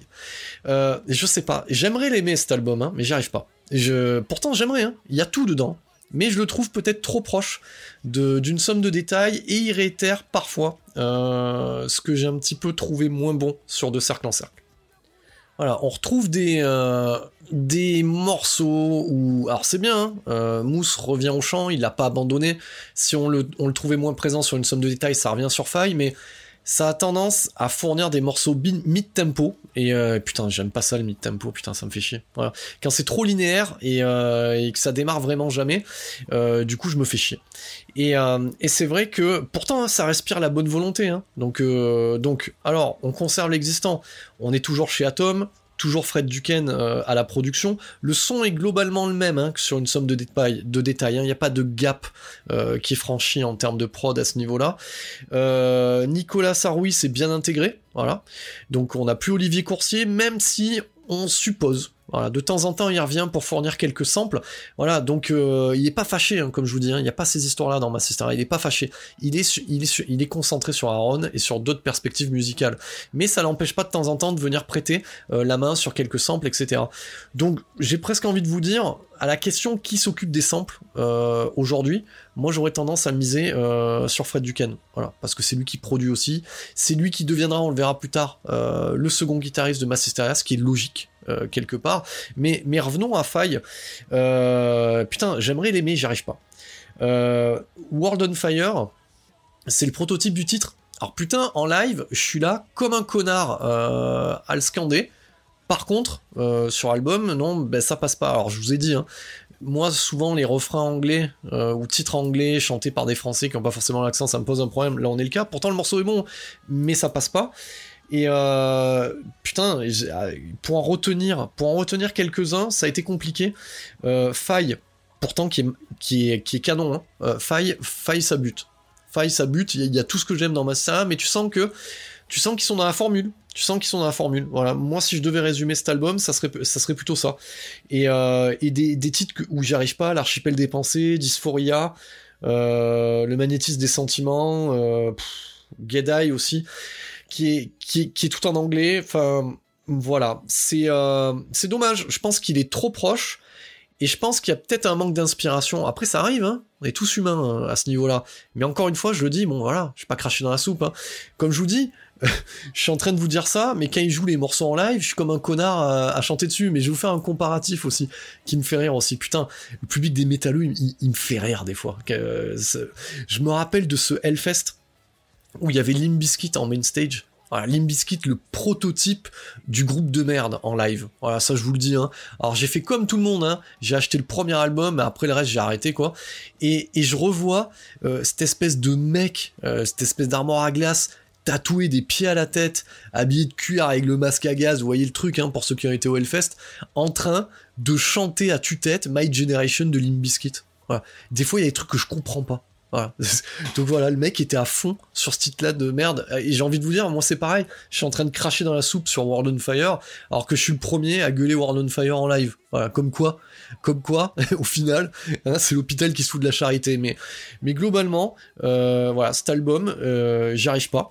Euh, je l'ai écouté, je l'ai réécouté euh, pour les moyens de ce podcast. Euh, c'est le seul que j'ai pas réacheté en fait, au final, parce que souvent c'est comme ça que je fais. Je pose une oreille sur sur Deezer pour me dire allez, est-ce que j'investis, j'investis pas? Et, et, non, celui-là, voilà, j'y arrive pas. C'est pour ça que c'est avec de cercle en cercle, ce seront les albums que vous retrouverez en bas du classement. Donc ça veut pas dire que c'est des albums de merde. Hein. Voilà, ça veut pas dire que c'est de la merde. Ça veut dire juste que c'est pour moi, euh, vis-à-vis de de, de ce que j'aime, c'est peut-être ce qu'ils ont livré de moins bon. Voilà.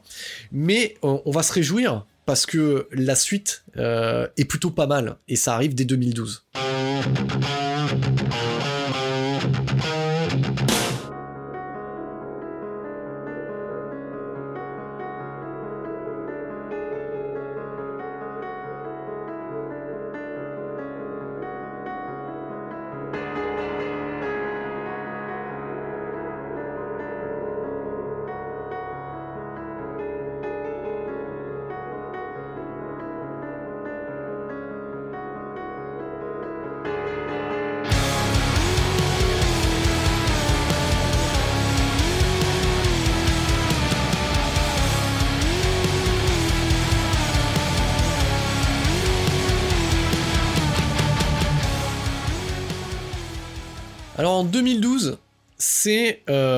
L'arrivée du gros son.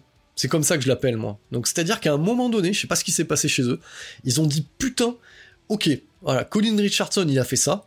Allez Fred, tu, tu, vas augmenter les potards, on va essayer de livrer le son le plus bourrin qu'on puisse sortir dans notre formule à nous. Et putain, ça commence dès l'armée des ombres. Alors aussi, ce que j'avais pas dit sur Faille, sur le précédent album, mais ça va, on est dans un podcast, hein. ça fait juste il y a 4 minutes à peu près, c'est que euh, en termes de artwork, de pochette, c'est le premier travail euh, qui se fait euh, de manière conjointe avec le photographe Eric Canto. photographe d'ailleurs qui a publié un album là, avant la... ouais, c'était avant les fêtes de Noël, fin d'année 2020, qui retrace euh, toute l'histoire euh, de Massisteria en photographie, avec quelques photos off, quelques commentaires à partir de l'armée des ombres.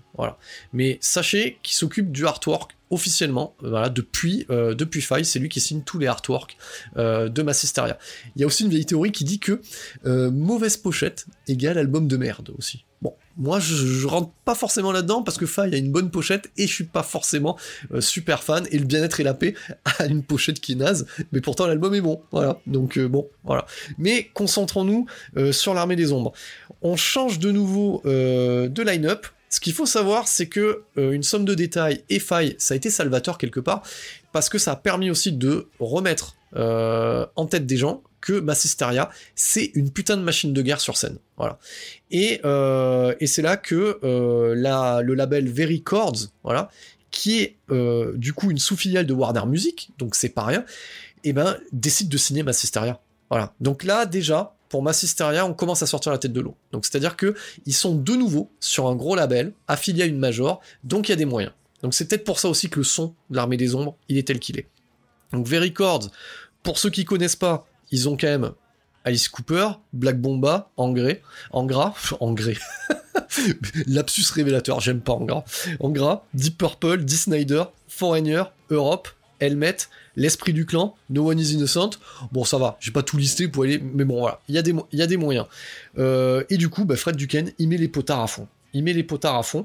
Et, euh, et alors, c'est pas mon album préféré, mais j'aime beaucoup cet album plus que déjà euh, faille, mais peut-être un peu moins qu'une somme de détails. Donc euh, voilà, je, suis un peu tatillon. Donc déjà, ça commence euh, avec un son énorme, positif à bloc. Donc ce morceau-là, maintenant, il fait partie de la setlist officielle. Quelles que soient les sorties d'album, positif à bloc, il est en place. Donc voilà, donc c'est énorme.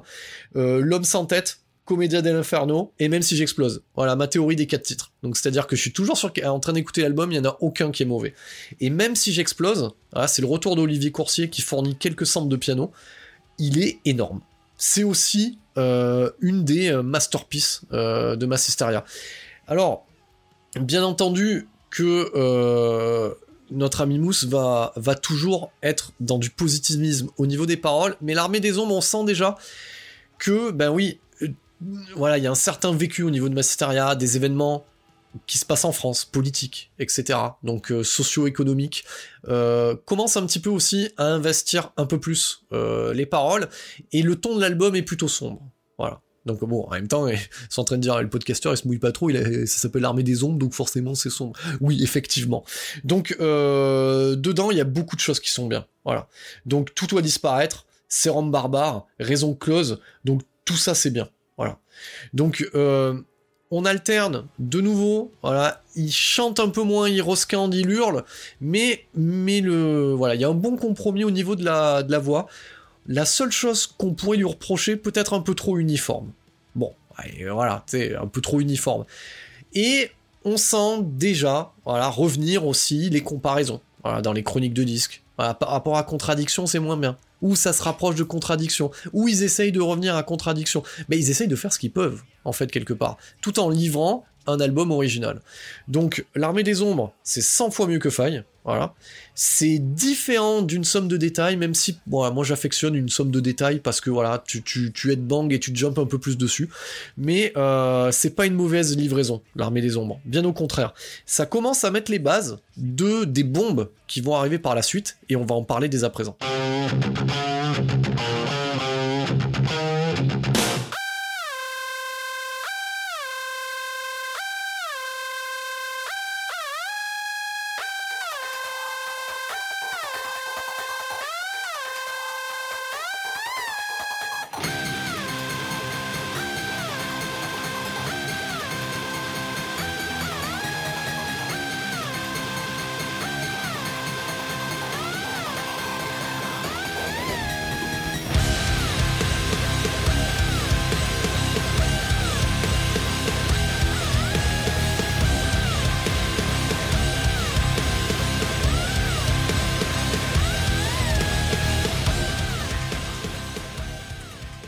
C'est donc trois ans après, donc soit en 2015, qu'on retrouve un nouvel album studio de Massisteria qui s'intitule Matière Noire. Mais avant d'introduire cet album-là, on va parler aussi des changements de line-up qui se sont opérés euh, juste avant.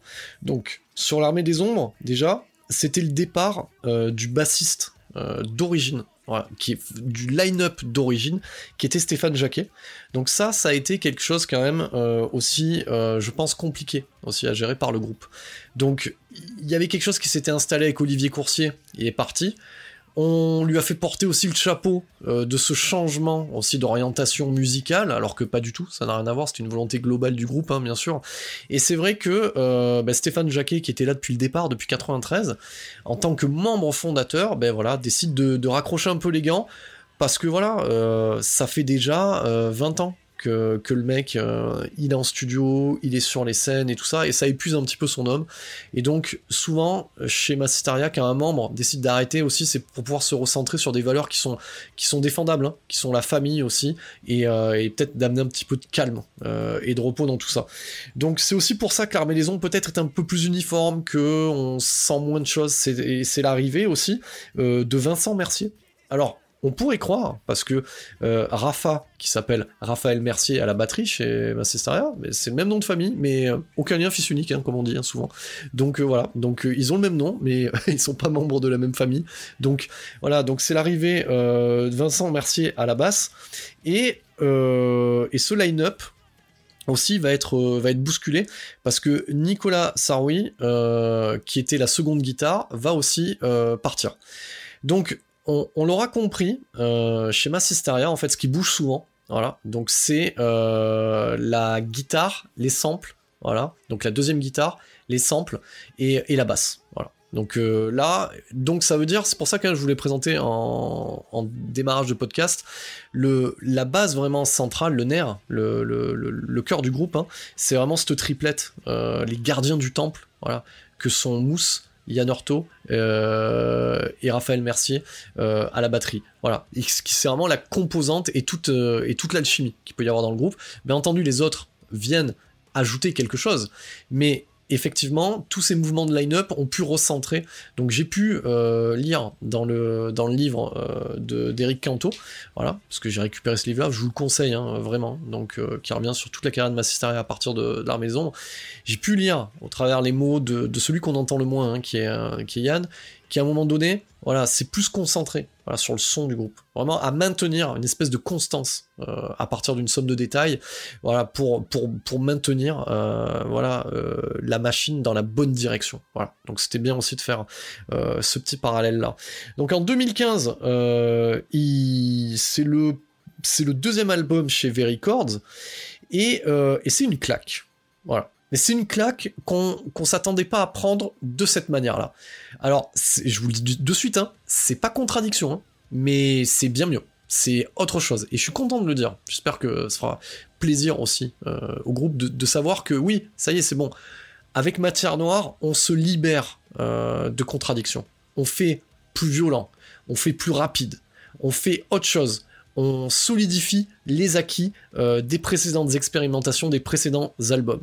Alors Matière Noire, seul un titre à filtrer parce que il voulait, le groupe voulait sortir l'album d'un coup. Voilà, sur parce que bien entendu, euh, on n'est plus euh, à l'ancien temps, on va pas chez le disquaire chercher l'album, il y en a qui le font encore, mais maintenant voilà, on est sur du numérique et ils voulaient balancer l'album plutôt qu'un titre après l'autre, d'un coup, pour, que l'auditeur puisse avoir le même plaisir de découverte euh, qu'on pouvait l'avoir à l'époque du tape trading ou dans la cour de l'école voilà, quand c'est changé une cassette ou un scud.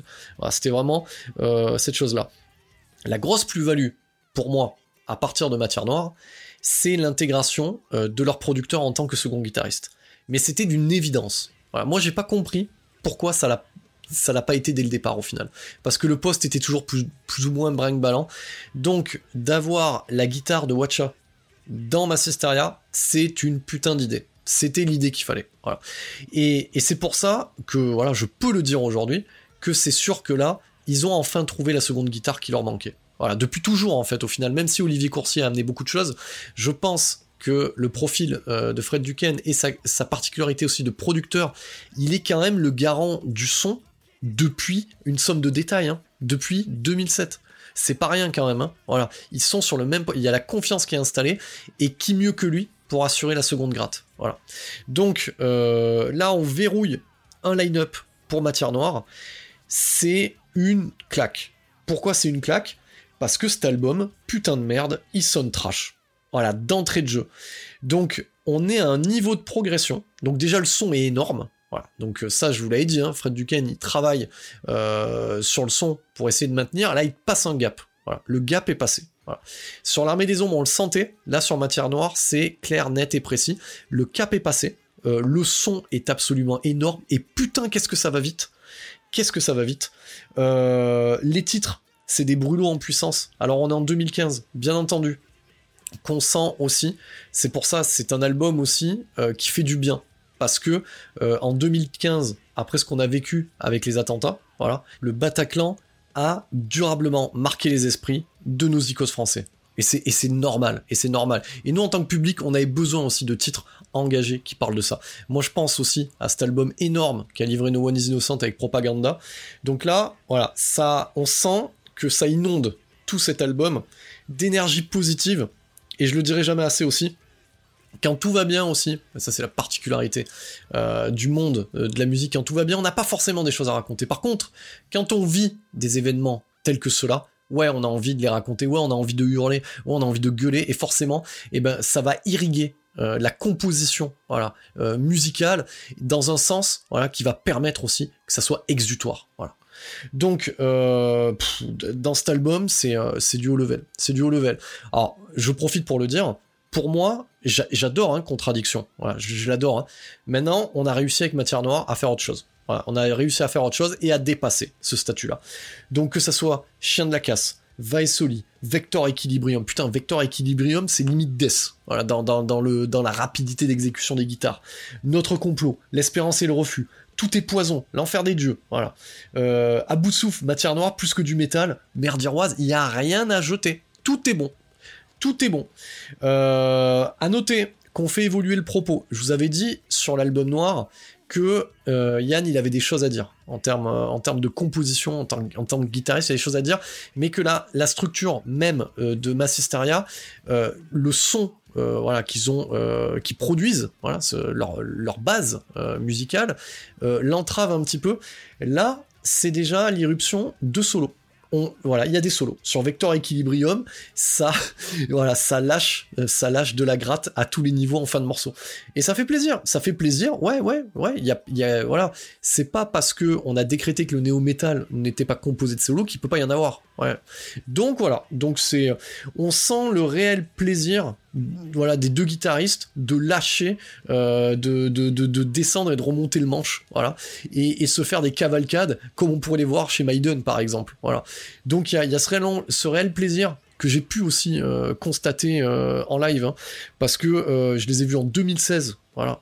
Et c'est à cette occasion-là aussi où j'ai pu la rencontrer, voilà, vite fait, côté off, backstage, voilà, leur amener ma petite pochette de d'une somme de détails et faire dédicacer, parce que les autres pochettes, elles n'avaient pas survécu autant.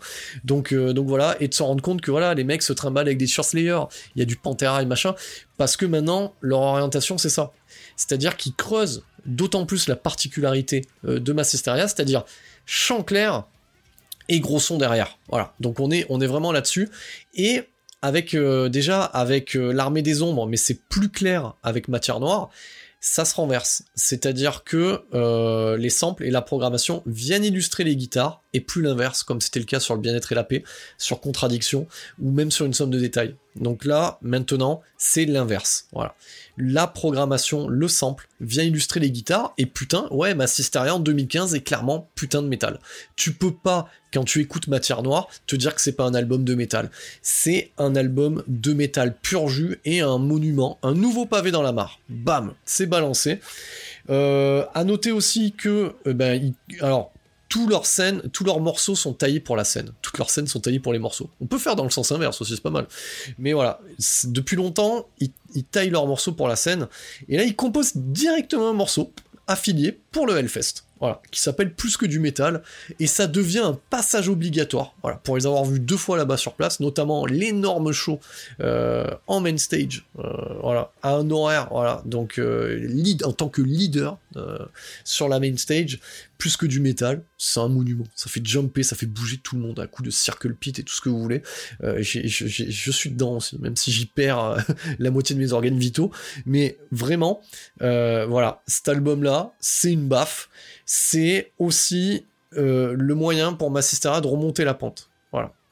Donc, j'ai envie de vous dire, c'est voilà, bravo, bravo, et, c'est tant mieux pour eux parce qu'ils le méritent. C'est-à-dire qu'à un moment donné, ils méritent aussi, à force de travailler comme ça et de sortir des albums aussi sincères, ils méritent euh, que leurs disques se vendent et qu'il y ait du monde à leurs concerts. Donc voilà, c'est mérité. Alors, à la question, c'est est-ce qu'ils sont capables de réitérer l'exploit? Et putain de merde, ouais. Putain de merde, ouais, c'est ce qui se passe euh, en 2018.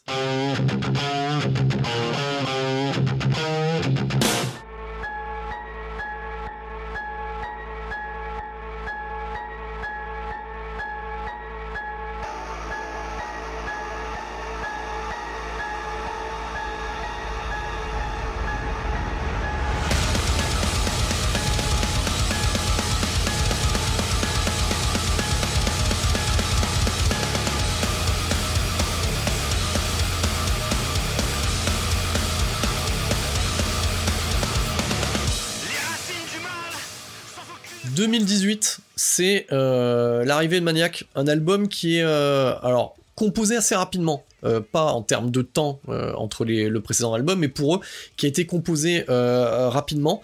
On est toujours chez V-Records, ça restera comme ça de toute manière, et tant mieux. Et du coup, à ce niveau-là, on solidifie euh, le line-up. Donc Fred Duquesne est officiellement le second guitariste. Euh, par contre, c'est à la basse que ça bouge de nouveau. Donc c'est Jamie euh, Ryan qui va remplacer Vincent Mercier, qui lui décide bah, de, se consacrer à sa famille, ce qui est louable, forcément. Donc à ce niveau-là, ce maniaque-là, bah, après la baffe de matière noire, tu te demandes si on peut faire mieux. Putain, ils font mieux. Enfin, en tout cas, moi, ça c'est mon avis personnel c'était rapide sur matière noire, je vous l'ai dit, c'est trash. Putain, là, c'est encore plus rapide. C'est encore plus rapide. Tous les morceaux vont à 100 à l'heure. Et, euh, et c'est peut-être leur album le plus court, mais j'ai envie de vous dire, est-ce que c'est, on n'est pas devant le Rain in Blood de Massisteria quelque part? Moi, j'ai envie de dire ça quand même. Euh, Maniac, ça envoie. Euh, je retrouve aussi sur reprendre mes esprits, euh, partager nos ombres et se brûler sûrement des textes peut-être qui rappellent la profondeur des textes de l'album noir, mais putain, mais quel, quel morceau! Reprendre mes esprits, ça ouvre maintenant. Chaque set euh, en live du groupe, c'est une claque. C'est une claque, tu sens qu'il y met du vécu à l'intérieur, euh, voilà, c'est du, du métal de bonhomme, quoi. Donc ça, ça envoie.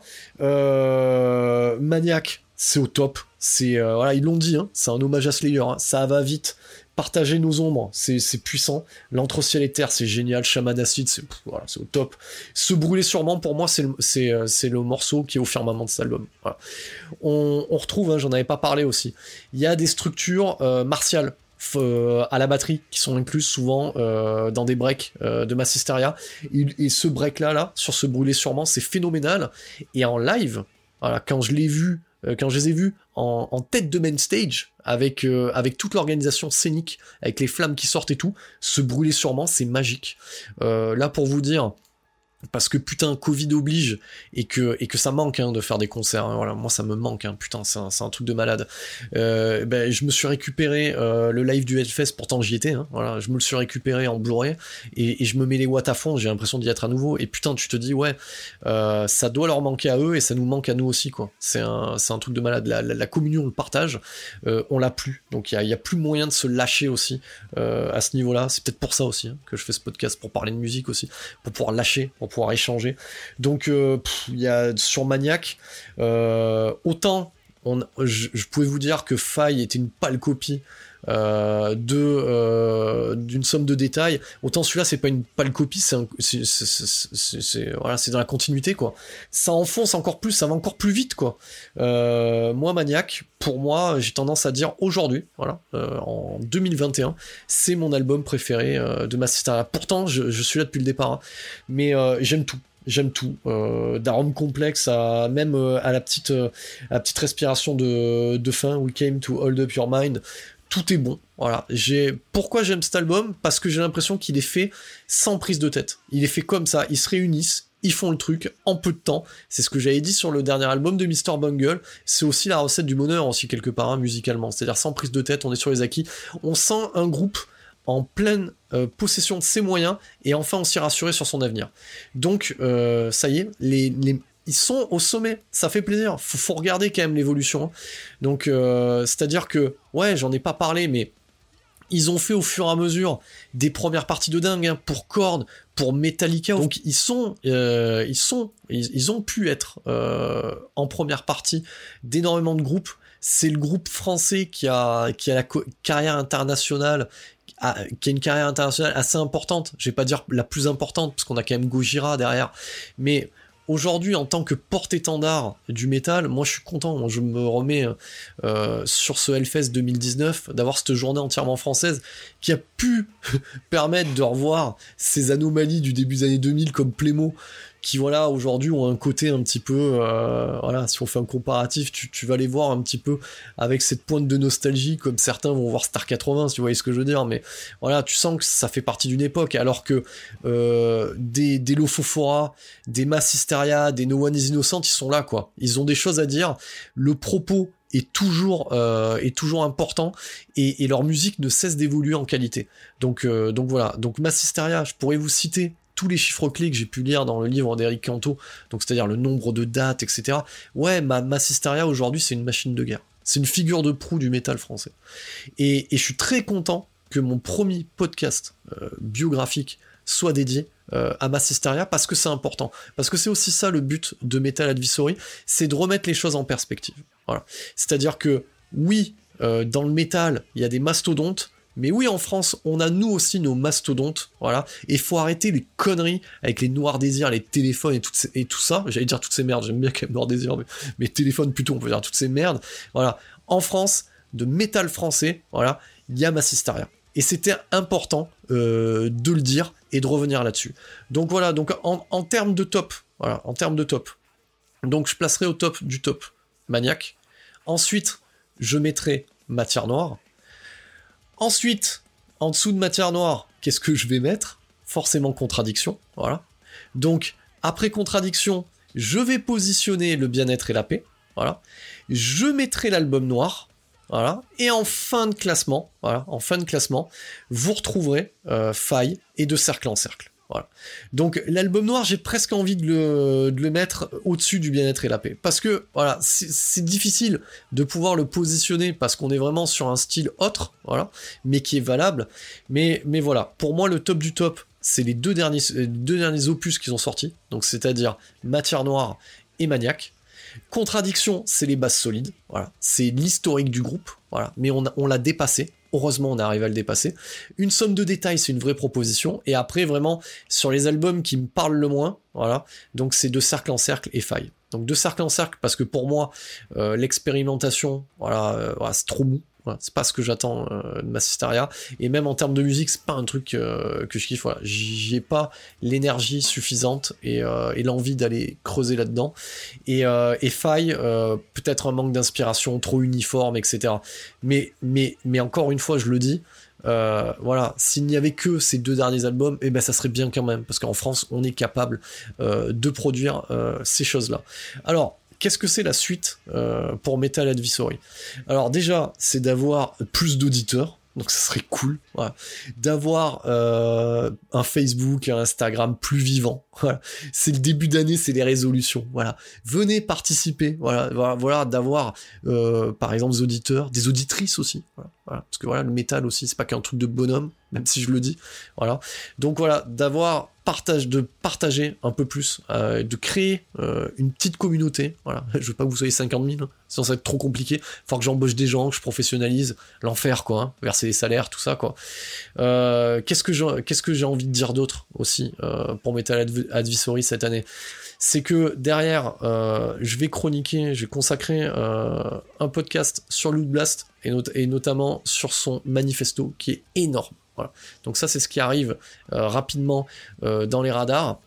J'ai envie aussi de, dédier un podcast, faire un petit hors-série, plus dire qu'est-ce que c'est qu'écouter du métal, qu'est-ce que ça implique, et de parler de tape trading, des Vesta patch, euh, de hard force, de tout ça en fait, de toute cette base euh, années 80-90. Voilà, qu'est-ce que ça veut dire écouter du métal avec tes darons qui disent de baisser le son ou que c'est la musique du diable et toutes ces conneries, voilà, et que tu et que tu vas finir à tuer quelqu'un dans la rue parce que t'écoutes ça. Donc j'ai envie de vraiment euh, de dédier cette chose-là. Et aussi, on verra. C'est pour ça que je fais pas énormément d'annonces. Peut-être que je pourrais aussi. Voilà, on, va voir ce que ça donne aussi. Voilà, contacter aussi des activistes français, des groupes français pour aussi leur donner la parole, les interviewer. On va voir. il y a, y a, moyen de faire ça aujourd'hui. Euh, c'est ce que le confinement nous a appris, c'est que quelque part, c'est ce qu'il faut se dire, on n'a jamais été aussi loin sans être aussi proche, euh, on va dire de manière numérique. Donc c'est ça aussi, euh, le but de ce podcast, c'est de pouvoir se rapprocher les uns des autres. C'est beau, j'ai presque envie de verser ma larme. Et aussi, j'ai envie de, finir, parce que j'ai beaucoup parlé du Hellfest, et aussi d'avoir une petite pensée euh, pour Ben Barbeau, euh, et, les milliers de gens qui travaillent avec lui pour faire du Hellfest ce qu'il est. Euh, putain, ça se profite mal et ça fait chier, ça fait chier. Voilà, je vois qu'il y a, c'est compliqué. Voilà, sachez en tout cas que ça nous manque aussi euh, de venir partager. Voilà, ces concerts-là nous manquent. Voilà, le Hellfest nous manque et, voilà et de dire que ben qu'on pense à eux aussi dans cette période-là parce que ça doit pas être évident de naviguer à vue sans savoir de quoi demain sera fait. Donc voilà, donc il y a une petite note un petit peu euh, sentimentale sur la fin. C'était le deuxième euh, épisode qui sera du coup le premier épisode long de Metal Advisory. Metal Advisory, je le rappelle, c'est un podcast euh, explicite 100% métal. Et si putain de merde, tu trouves que c'est trop fort, dis-toi que t'es trop vieux. Merci pour votre écoute.